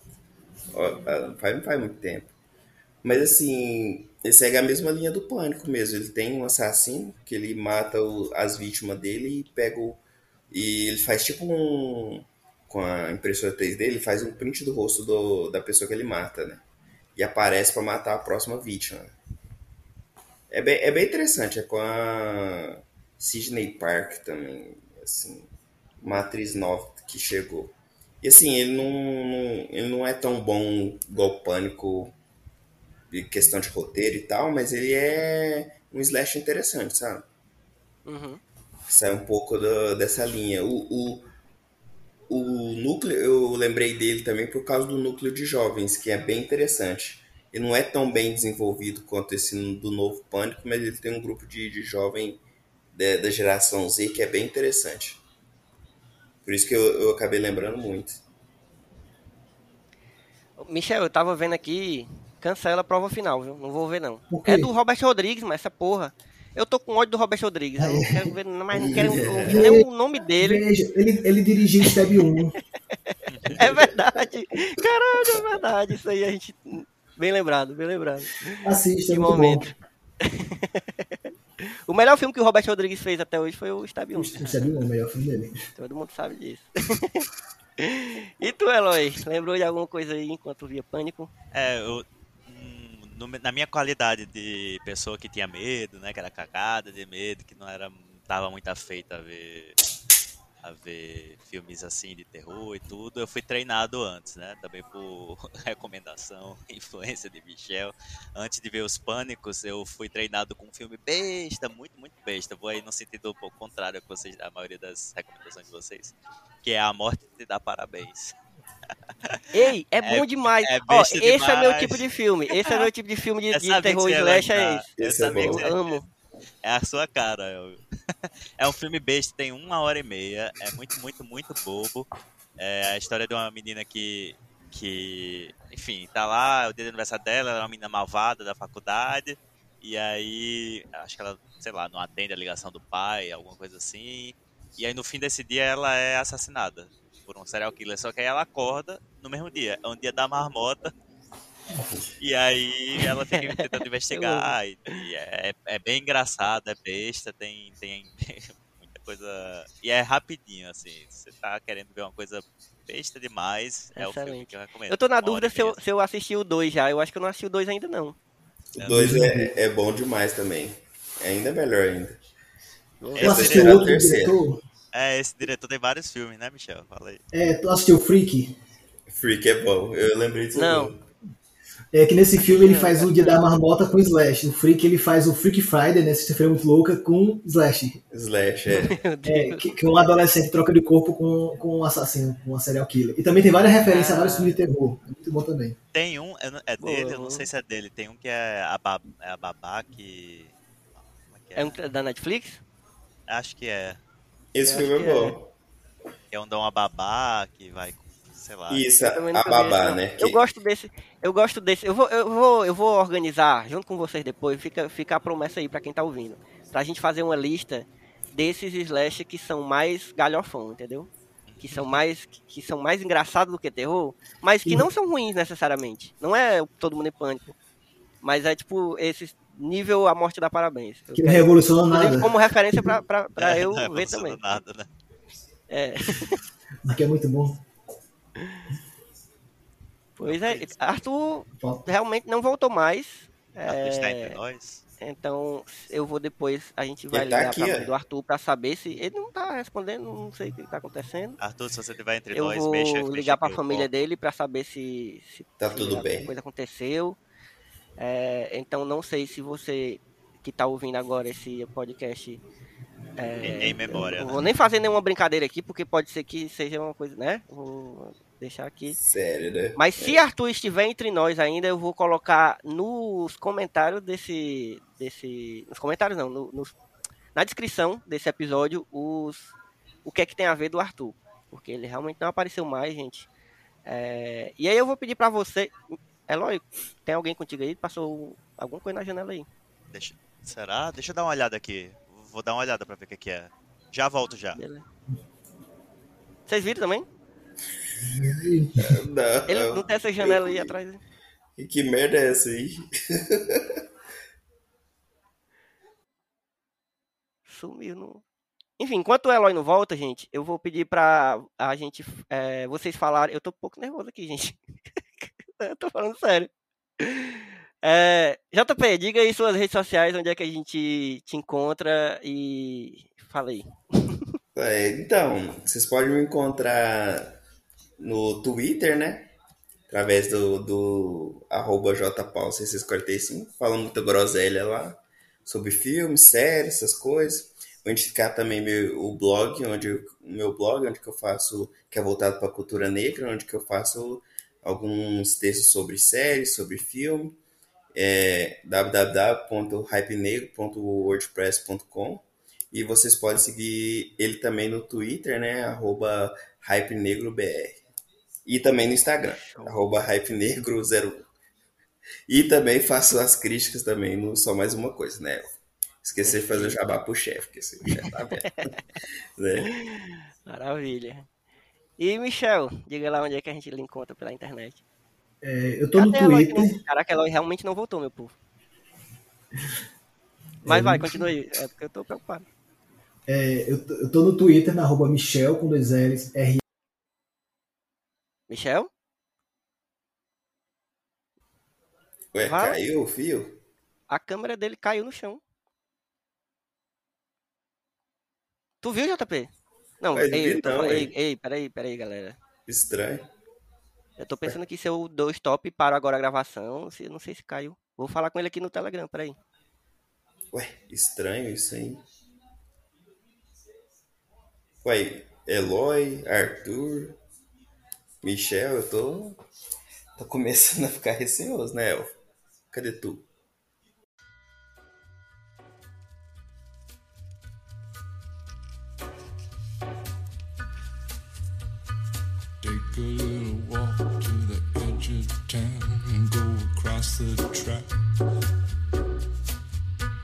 The viaduct looms like a bird of doom as it ships and cracks. Where secrets lie in the border fires and the humming wires. Yeah, man, you know you're never coming back. Past the square, past the bridge, past the mills, past the stacks.